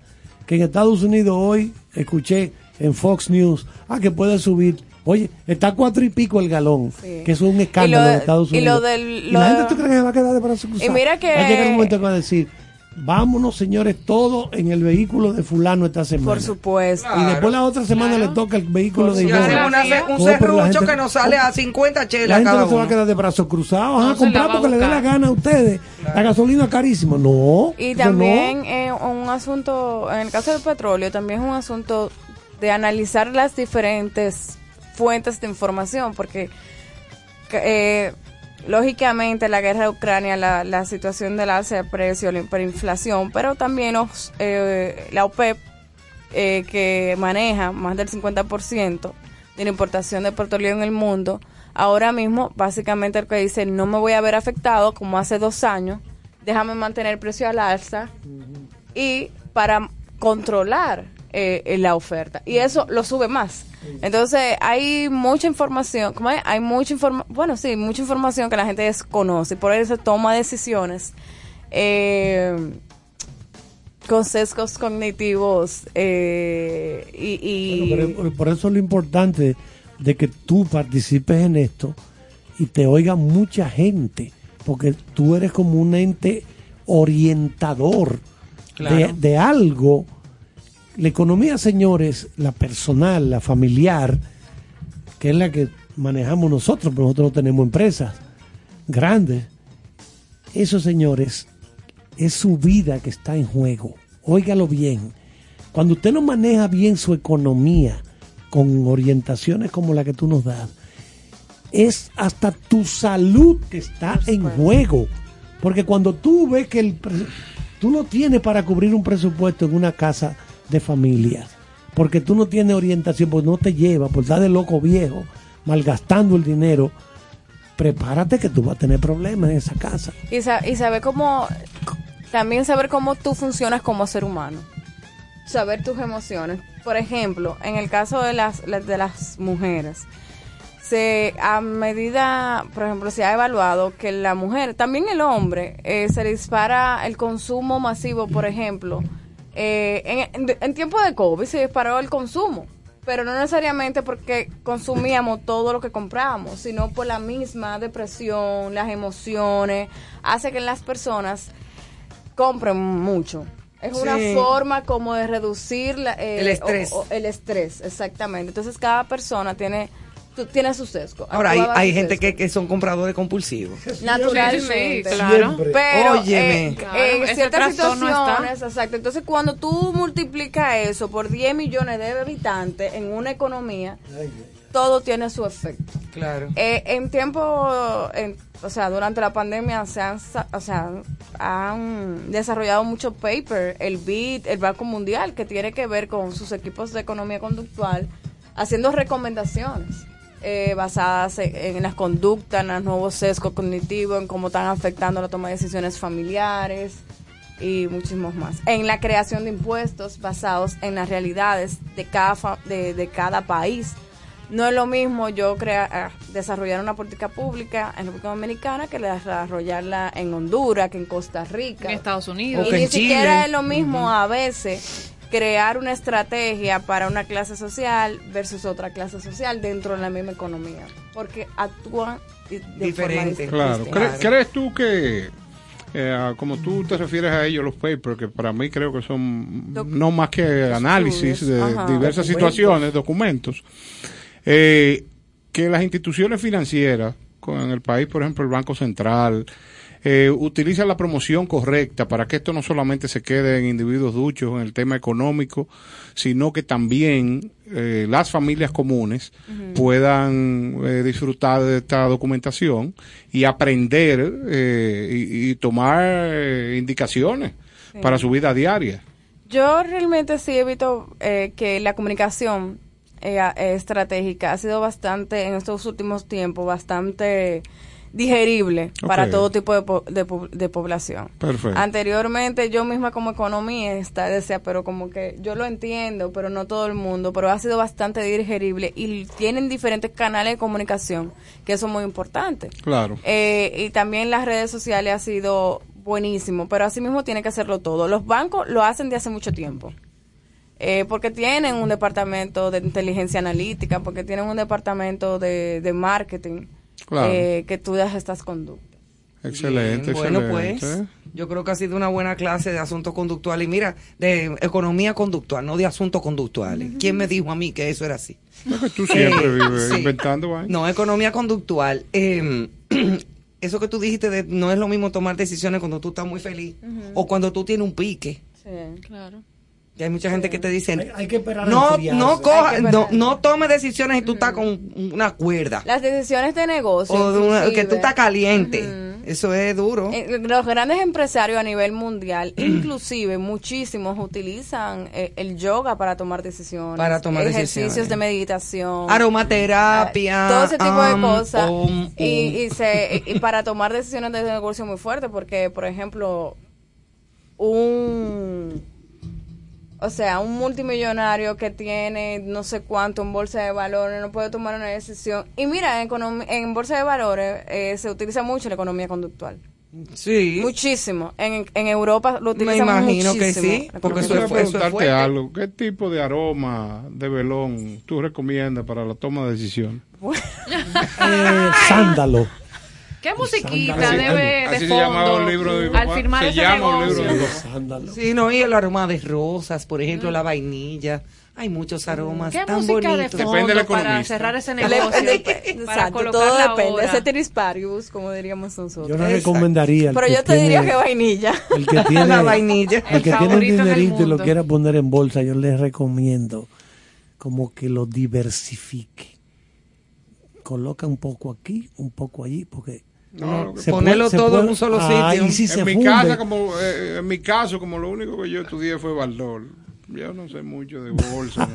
Bueno, ya lo sabes. No, Yo de que- criptomoneda, eso parece como a Jesucristo. Sí, exacto. Hay que evitar. Señores, pues vamos a dejarlo con Vamos un a tema que a mí me encanta de nuestra gran amiga Rosario Flores. Ay, sí, qué chulo. Y volvemos en un momentico con Ángela Santana.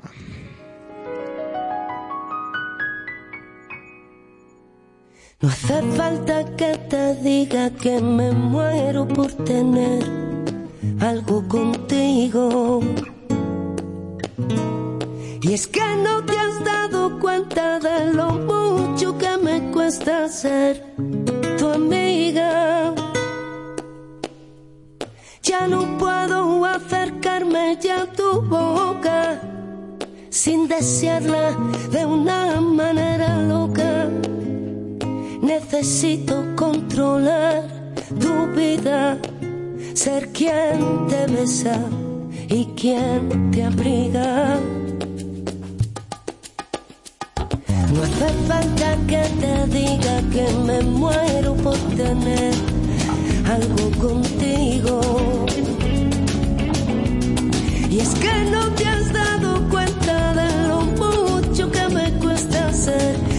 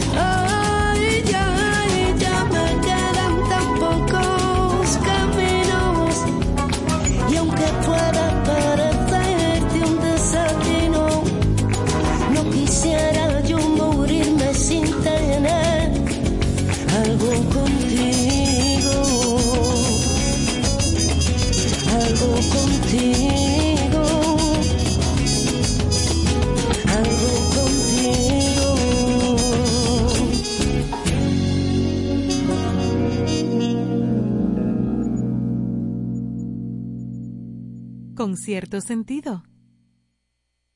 Yadna Tavares, con cierto sentido. Aprovecho esta oportunidad para mandar un grande abrazo, felicitación y los mejores augurios a mi queridísimo amigo Néstor Caro, quien se embarca en un nuevo proyecto de radio que me encanta, con cierto sentido, por la 97.7, de lunes a viernes, acompañado de un tremendo equipo de grandes ligas, gente muy, muy querida. Cariño, siempre nos acostumbras a que en todo lo que te involucras, el éxito es el común denominador y estoy segura de que con cierto sentido no será la excepción. Vaya beso y abrazo grandísimo.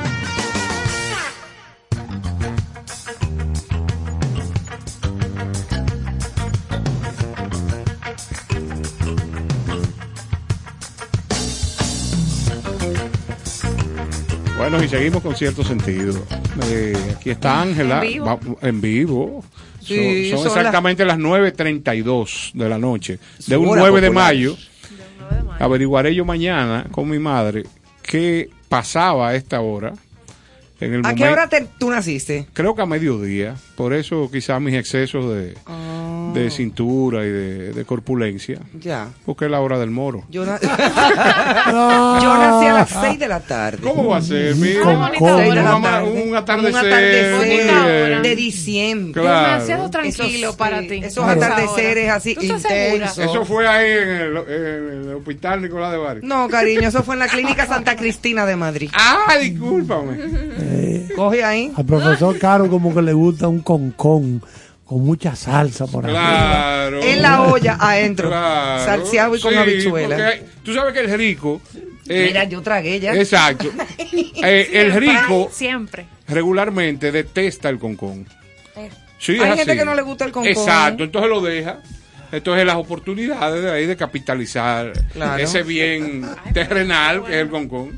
Qué cosa. Bueno, Eso es señores. parte de la conducta Ángela, Ángela, sí, eso es lo conductual, gastronómico conductual. Totalmente. Pero en este caso, bueno, pues agradecemos de nuevo a Ángela Santana, su compañía aquí, como siempre, ya es una costumbre, dentro de lo que son las visit los visitantes asiduos, nuestros colaboradores, dentro de lo que son los temas interesantes para orientar a nuestros oyentes y oyentas. Como, dice, como diría mi amiga, soy la luna. Sí. Bienvenides. A todos. Ya con lo que salió Carlos. Yo me voy a comprar un látigo. a las 10 de la noche, para bienvenidos. arreglar. Eh, es bueno apuntar que Ángela, aparte de las condiciones que tiene como eh, economista, es una tremenda speaker, o sea, una persona preparadísima. No, ella comunica muy bien. Exacto. muy bien. Entonces, eh, cualquier empresa que tenga la necesidad de tratar temas de esta índole económica eh, y que quiera hacer alguna presentación, que quisiera una charla, impartir una charla, conferencia. vamos a lograr que ella dé su- sus informaciones para que la puedan contactar las Sí, de empresas verdad, que porque hay gente que pregunta y que dice, pero vea, que ¿a dónde yo la voy a llamar? Sí, exacto. Bueno, realmente eh, me pueden encontrar en las redes, Ángela Santana, R, D, y Estrategia, terminado en X, Consulting, que es la empresa... Estrategia con X. Con X, eso es estrategia en catalán. Ah, ok. Estrategia Consulting. Y teléfono directo 809-966-3606. Muy bien. Correo Ángela Santana R arroba gmail.com. No voy a dar el de la empresa porque son demasiado correos. Claro, ¿no? Ya con lo que es tus redes y todo lo que No, el directo y el correo. Si Muy usted no la consigue por ahí, ya es duro. no, no hizo el esfuerzo. Bueno, gracias, Ángela. Será hasta dentro de una semana que te tendremos por aquí, si Dios quiere. Vamos a ver lo que pase. Mientras tanto, seguimos con Don Néstor o con música. Néstor, nos vamos otra vez. Sí, podemos tener Vamos a una unos música. con música para volver entonces, creo que con Esta los- canción, las noticias. esta canción es para aquellos que no le encuentran sentido porque no han visto a Ángela a la vida. Solamente tú, solo amor y tú, aunque a veces solo en lágrimas te tengo.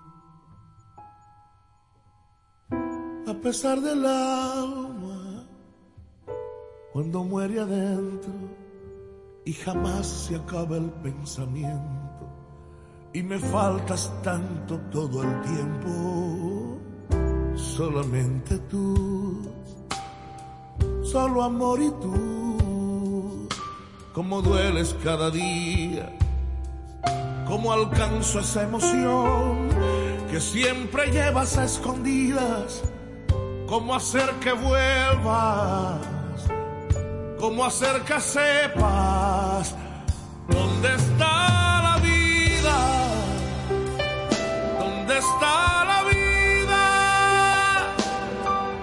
¿Cómo puedo cambiar este encierro que inventas tan solo de cosas perdidas? ¿Dónde está la vida? ¿Dónde está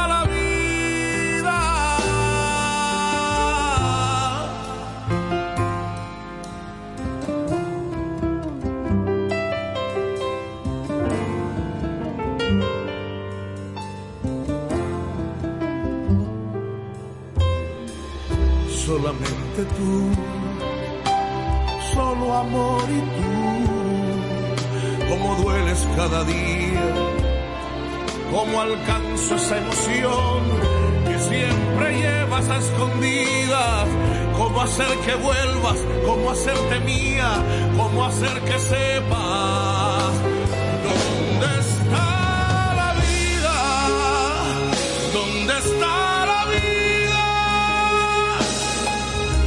¿Cómo puedo cambiar ese encierro que inventas tan solo de cosas perdidas?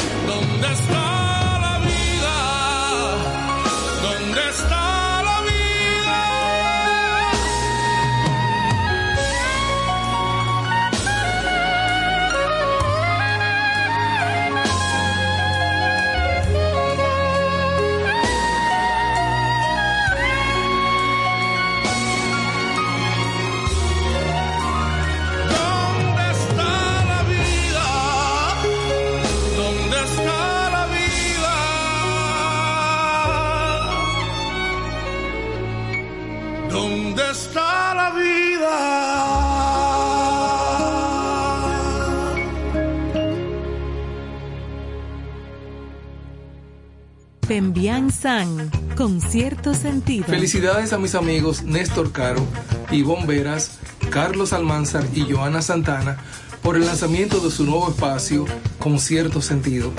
Gracias por compartir el arte del buen vivir. Allá nos vemos. Ahora, en contexto, con cierto sentido.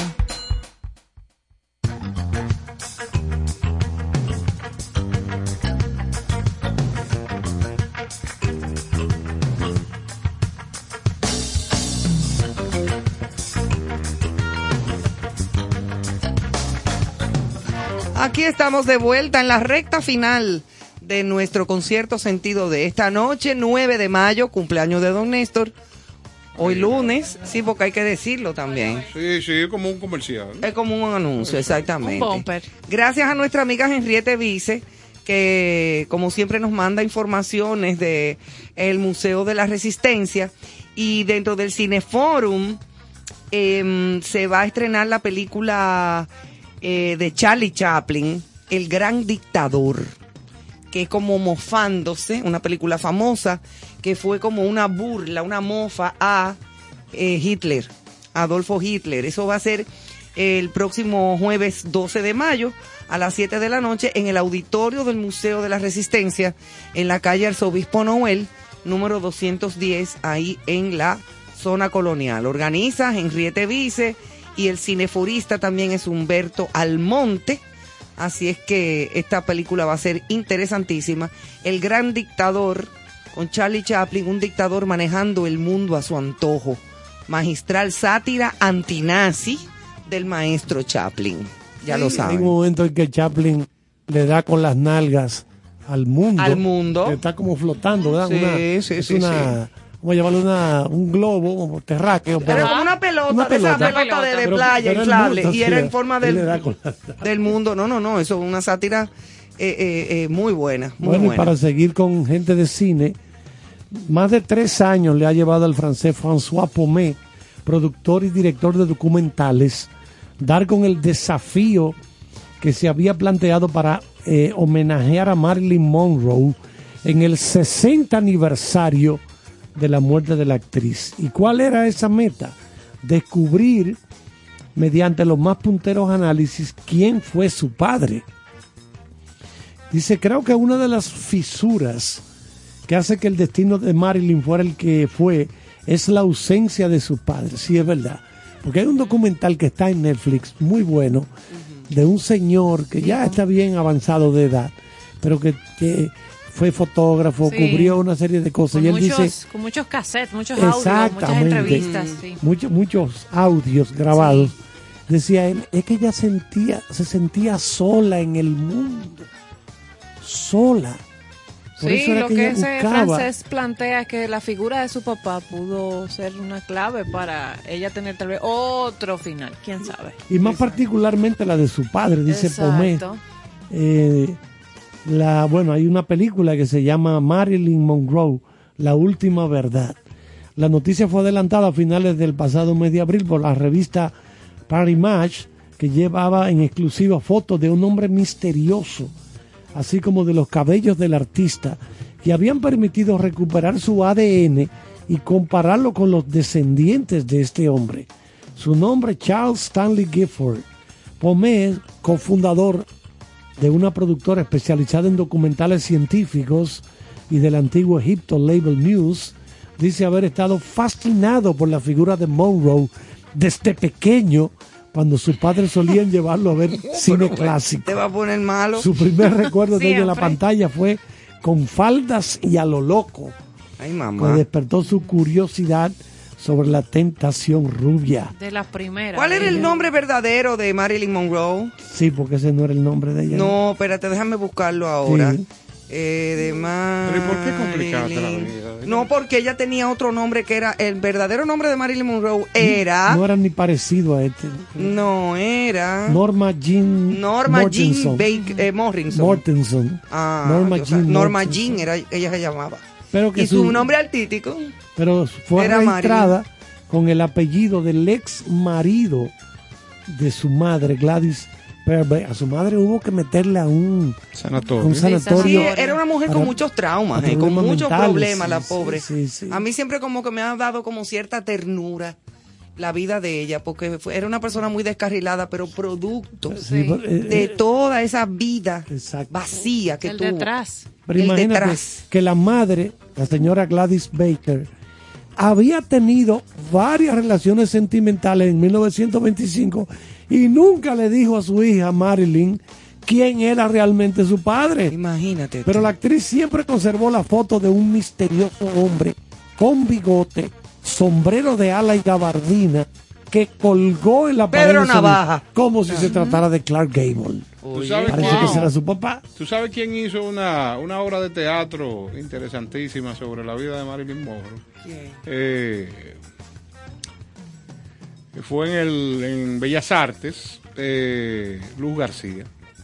Ah, en sí. compañía, Oh, en sí. compañía de este muchacho que es tremendo director eh, de teatro. eh, Dios mío. Chapuzó. Chapuzó, No, no. no, no. No, no, no. Yo te voy a decir el nombre, pero fue un trabajo excelente. Mira, Ah, pues vi. mira, interesante. Pero yo sí supe, yo no la vi la obra, Mira, pero que es sí me- lamentable que ese tipo de obras que sean bien llevadas, buena escenografía, porque se invierte tanto dinero, que, que el, el gobierno no asuma ese tipo de... pa- Ay, mi amor, pero si no están asumiendo cosas más, más sencillas. Bueno, pero yo, yo no me canso, yo no me canso de, de No, provocar y de decir cosas Mira como que esa. vuelve a escena ahora eso me da a que propósito no de eso que ha mencionado Néstor, de esas obras que tienen ese, ese contenido.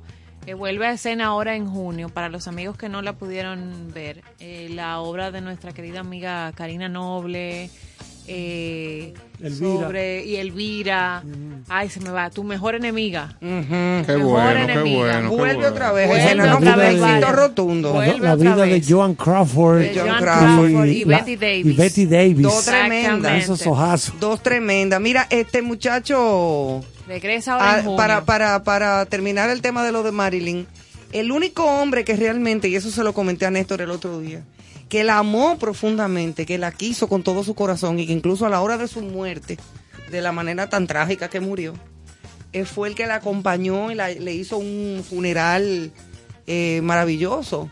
Fue el que había sido su esposo, el pelotero, Joe DiMaggio. DiMaggio. Pero que, Ese eh, fue el único hombre que de verdad Oye, amó a esa mujer. Pero que yo, yo y sí, e iba, era el único que le llevaba flores. que le llevaba Después flores, que la trataba, sí, llevaba su Sí, tumba, sí, las sí, flores. Pues si hizo eso, la quiso con todo el corazón y parte pero- y parte de los riñones. no- parte pero de todo no- el cuerpo Claro. humano. Pero eso no, también. eso no duró mucho, ¿no? No duró mucho, pero sin No. embargo fue un amor profundo Y para después él. ella se casó con el dramaturgo Miller, Con Miller, eh, que que tampoco, es Oye, que ella no funcionó con en nadie. ese documental de Netflix, Sí. esa gente dan una declaración que yo quedé sorprendido. Una cosa Porque uno de ellos dos, no, fue, no sé si fue DiMaggio o Miller, que dijo, Arthur Miller, que dijo, ella era una prostituta. Usó esa expresión. No, pues entonces seguro Sí. que fue Miller. como porque de- DiMaggio como- nunca- Como decepcionado con ella. Ahora hay que ver, porque hay hombres que, por ejemplo, si su esposa, si su compañera de vida le propone eh, cosas, ¿verdad? Eh, eh, íntimamente. A su, vamos a inventar Sí, sí, un sí. juego sexual o vamos a hacer tal cosa o mira, mire, él, en- él le dice, y ahora tú aprendiste Y eso. en ese ¿Y documental. quién te lo enseñó? ¿Por, por qué? Y en ese documental se ve que ella no era una caco hueco, porque ella se preocupó desde muy jovencita, cuando tuvo la oportunidad de estar en las mejores escuelas de arte dramático, que llegó un momento en que fuera un, un paquete de aspirantes, tú sabes que eso es, Sí, por ejemplo, Lee Strasberg, mujeres, una de las sí. grandes escuelas de, de- de arte dramático, por donde pasó los Marlon Brando, los Pacini, toda esa gente, llegaba un grupo, ¿verdad? Entonces las probaba uno por uno. Claro, hacía no- como un casting. Exacto, no es de que, que ah, yo vine a estudiar aquí, que yo no, no, no, espérate. Vamos a probar, a ver, no tú puedo- tienes, Yo no puedo aceptar a todo el mundo. a ver si tú tienes Y eh, eh, mira- eh, talento. Y él a ella le dijo, mira, tú no estás aquí por tu belleza física, ¿no? Porque por aquí han desfilado muchísimas mujeres bellas. Tú estás aquí porque yo me di cuenta de que... Que tú tienes tenías- talento. Exactamente. Porque es que el talento ref- no se estudia. Exactamente, eso se trae de fábrica. Sí, Eso ahí es en, así. en- en- en las It's in the venitas. blood. En It's las in the blood, venitas. Es como un amigo mío que le dicen los alumnos, eh, pero que yo quiero cantar ópera. Y el tipo le decía, pero es que tú no puedes cantar ópera porque tú no tienes registro ni tienes voz. Pero que sí, que yo puedo. Pues no, cómprate un CD y oye el CD, pero tú no puedes cantar ópera. Así mismo. Vamos, Néstor. Señores, y aprovechen la oportunidad. Un documental de la BBC mostrará películas caseras inéditas. Caruso un día de esto de papá. Oh, pero claro, Caruso, eso es excelente. Malo, malo cuando lo oigo. Ya, Carlos, ya. Bueno, decía que aprovechen un documental de la BBC que mostrará eh, imágenes inéditas de la reina Isabel II, que incluye dentro de esa ¡Ay, la doña! Así mismo, cuando era una joven madre y sobre su alegría hasta recibir su anillo de compromiso. La reina concedió a la cadena británica de televisión un acceso sin precedentes a cientos de grabaciones caseras realizadas por ella, sus padres y su difunto marido, el príncipe Felipe, como parte de las celebraciones de su próximo jubileo de platino en honor a sus 70 años en el trono. Las grabaciones, así es, las grabaciones registran la vida de la reina, que era una bebé con un coche- en un cochecito hasta su coronación en 1953. Pa, porque ella fue bebé alguna vez. Claro, 96 años atrás. Que el papá muere, le dio un cáncer pulmonar. Eso está en el primer, la primera temporada de la serie The Crown. The Crown, La sí. corona que está en Netflix. Al padre lo operaron en el mismo palacio. Sí. Montaron un quirófano. Oh, pero claro, ¿y tú crees En que esa gente le iban a sacar de ahí? En esa época, Ya en esa sabe. época, señores, y desde ahí asumió esta señora, usted es la que tiene que dar la cara ahora. La coronación de ella fue ella una niña. Una niña. Era una niña. Felipe e Isabel se casaron en noviembre de 1947 y estuvieron unidos durante 73 años. Ellos eran Hasta hermanos. la muerte de Felipe en abril pasado, Ah, pocos Jesús. meses antes de su centenario. El editor de la historia, el editor de la historia de la BBC, Simon John, dijo que la cadena de televisión se sentía chance, honrada de tener acceso a la colección de películas personales de la reina. Muy bien. Pero que está muy bien eso, la historia de la doña.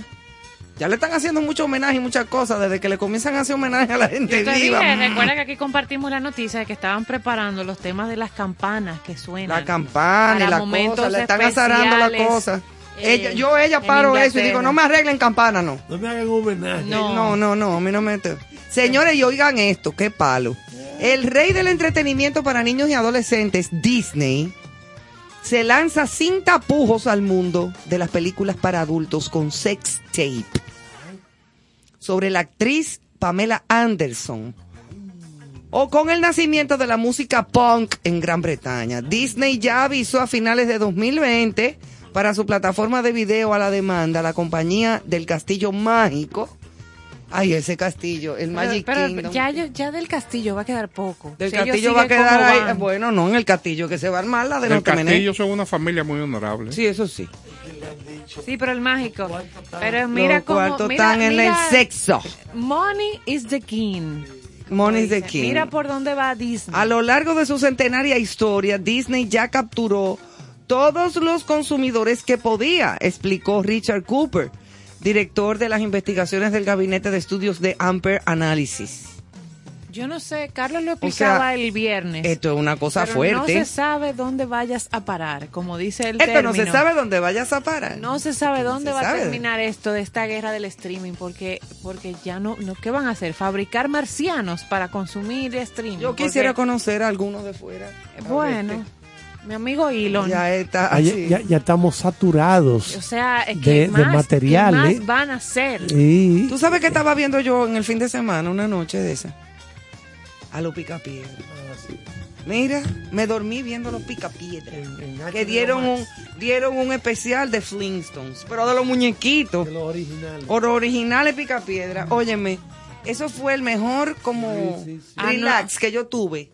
Ver los picapiedras. Mira, más nada. noten la en Showtime, la es como dice Carlos, que hay demasiada Demasiada información. Mira el golpe que yo me acabo de dar en la Están boca. la serie ya estrenándose, creo que un capítulo por semana, de, de First Lady, que tiene tres historias de las primeras damas de Estados Unidos. Ah, sí. Sumamente interesante. Muy interesante, yo lo vi. Y a mí se me había olvidado lo buena actriz que es esta muchacha de... Nicole Kidman. No, no es Nicole. Tengo Viola Davis. Nicole eh, Kidman y- No está Nicole, no. No, no, Eh, no. Que ella hizo Gatúbela en un Batman. Ah, ese Eh, Hal Berry. Halle Berry. No, no, la otra. Eh, ah, Michelle Pfeiffer. Ah, Michelle Pfeiffer, claro. Amiga mía. Esa Claro, amiga estuvimos suya. allá. Eh, Michelle Esa mujer Pfeiffer. en la ¿Qué? película Scarface Qué magistral. era una niña, pero aquella mujer tan linda, Sí, sí. Bellísima, toda la vida fue muy Su linda. manera de actuar es, tan muy buena. peculiar. Es Es, muy tan- buena. ¿Sabe cuál le quedó bien? Las- la- aquella película de HBO Max donde Robert De Niro hace el papel del señor que está preso ahora en Estados Unidos, en Nueva York. El de el, el- el escándalo de De los camiones. no de no los, no de eh, los camiones, ese es Jimmy Hoffa. Ese era Jimmy Hoffa, Hoffa, No, sí. ese era No, Hoffa. ese, ese lo interpretó Jack Nicholson. No. Fue Nicholson, Este es el señor Bernie Maidon, que está preso porque él tenía una empresa que tomaba dinero, de por ejemplo, Ivonne llevaba 5 millones de dólares y él le pagaba una tasa bien alta, mucho más alta que los bancos, y ese dinero lo ponía a trabajar. Pero llegó un momento en que aquello colapsó. Se le abrió el pecho. Se le abrió el pecho. Wow. Y ella hace el papel, pero muy bien, No, no, no, no de recordaba. la Tenía esposa tiempo de que no la veía en escena. de- Ella, ella hace Betty Ford.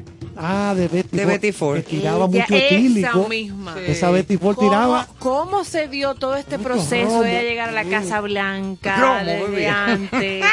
los traumas. Está, la serie está sumamente interesante. Señora, a quien yo no he visto actuar ni en película ni en nada en los últimos tiempos es a Jodie Foster. Ella está aquí ahora en el país. Ah, pues vámonos para llamar. Ella está haciendo la- una película junto a Annette Bening. Ok, Una película que a mí me encanta la, Annette Bening. la norteamericana que cruzó a nado desde el malecón de La Habana hasta los Cayos de la Florida. La están filmando aquí para. Y para Jodie Netflix. Foster está aquí. Sí. A mí me encanta Hace Jodie cerca Foster. ya de un mes que están aquí. Ah, pues la voy a llamar. Le voy a tirar para juntarnos a comer. que- ¿No te ha Ah, llamado, es Iván? Ah, No, pero le voy a tirar para que vayamos a comer un mofongo, que ella está antojada.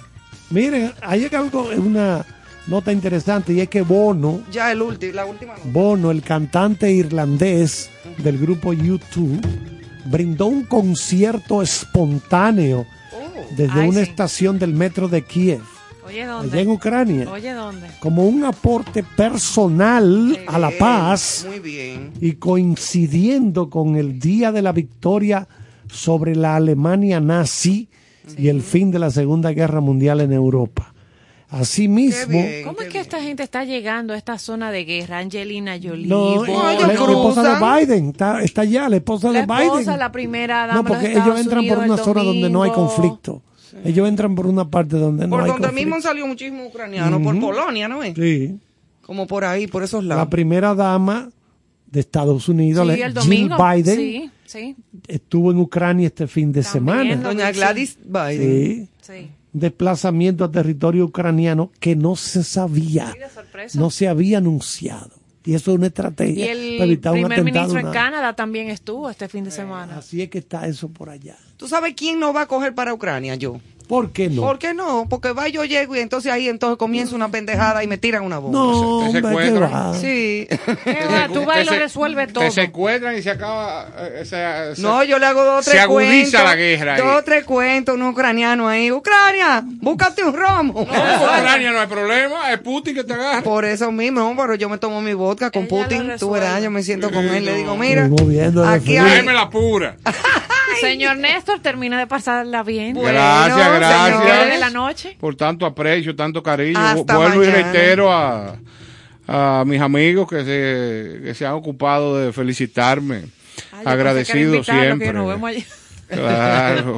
Muy agradecido, muy agradecido. Pedro muy Vargas. Pedro Vargas, así era que decía. Mañana es otro día. En Así es, sentido. disfruten de este tema para cerrar la noche. Hasta mañana.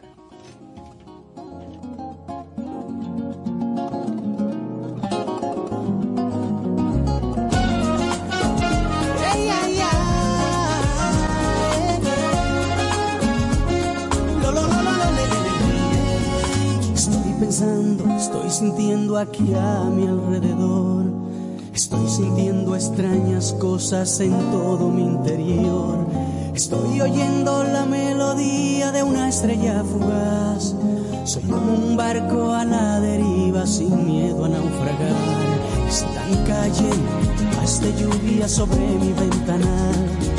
Cuando el viento las acaricia se tienden a esfumar. Así me siento cuando te miro, no puedo ni pensar. Estoy viviendo un sueño hermoso, no quiero despertar. Y yo por ti, por ti, por ti, viajaré hasta la luna por ti, por ti, por ti, porque como ninguna me has hecho sentir que si vale la pena vivir la ilusión de dar toda la vida por el amor. Yo por ti, por ti, por ti, conocí la ternura por ti, por ti. Cuando miro tus ojos no hay sombra que pueda apagar esa luz de mi felicidad, porque todo lo que yo siento es por ti.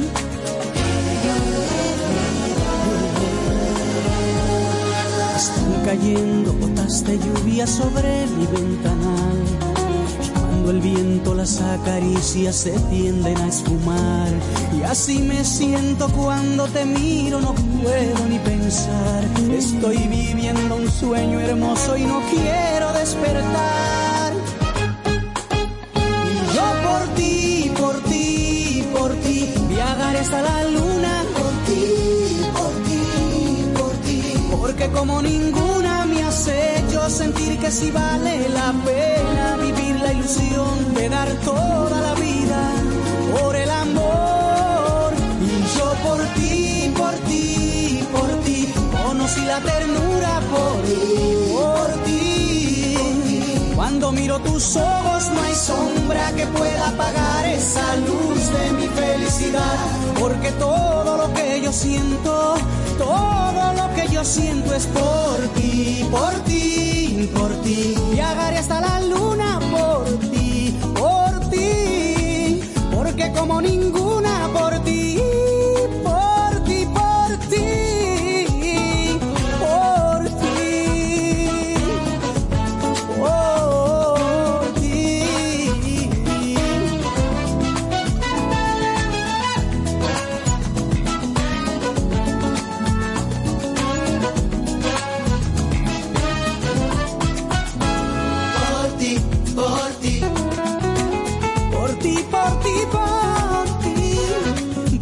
Por ti cielo toco.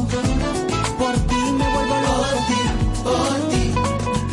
¿Cuántas cosas yo haría por ti? Por ti yo viajaré hasta el sol. Por ti, por ti. Por ti, por ti.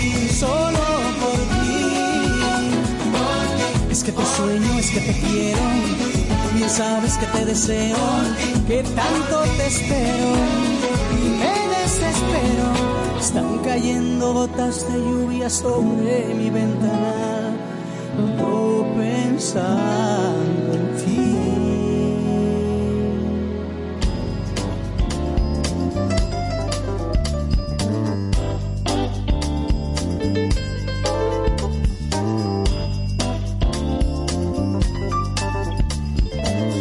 Estación 97.7.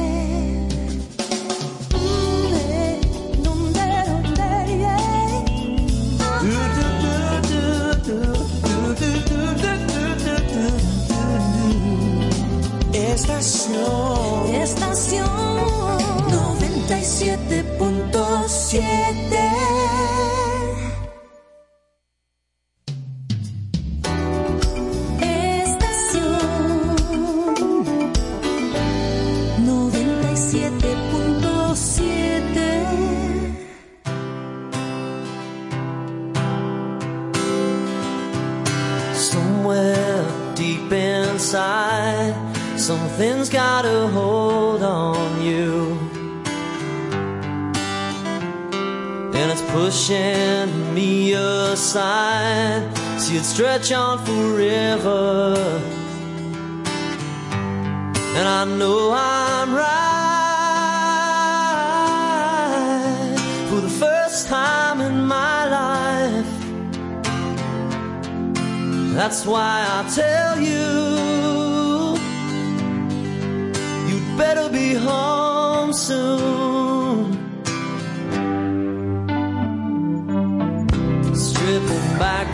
coast of lies and deception.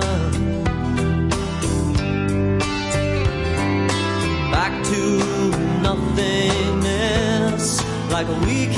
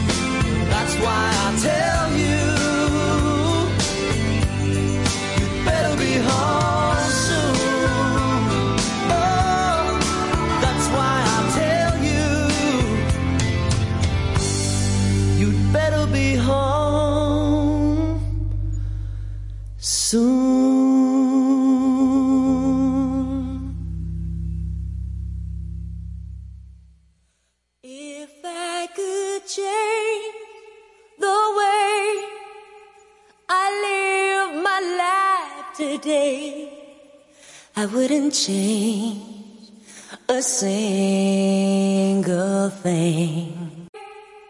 I live my life today, I wouldn't change a single thing. I live my life today. I wouldn't change a single thing. Today, I wouldn't change a single thing. I wouldn't change a single thing. I wouldn't change a single thing. A single thing. A single, single thing. Single thing. Single thing.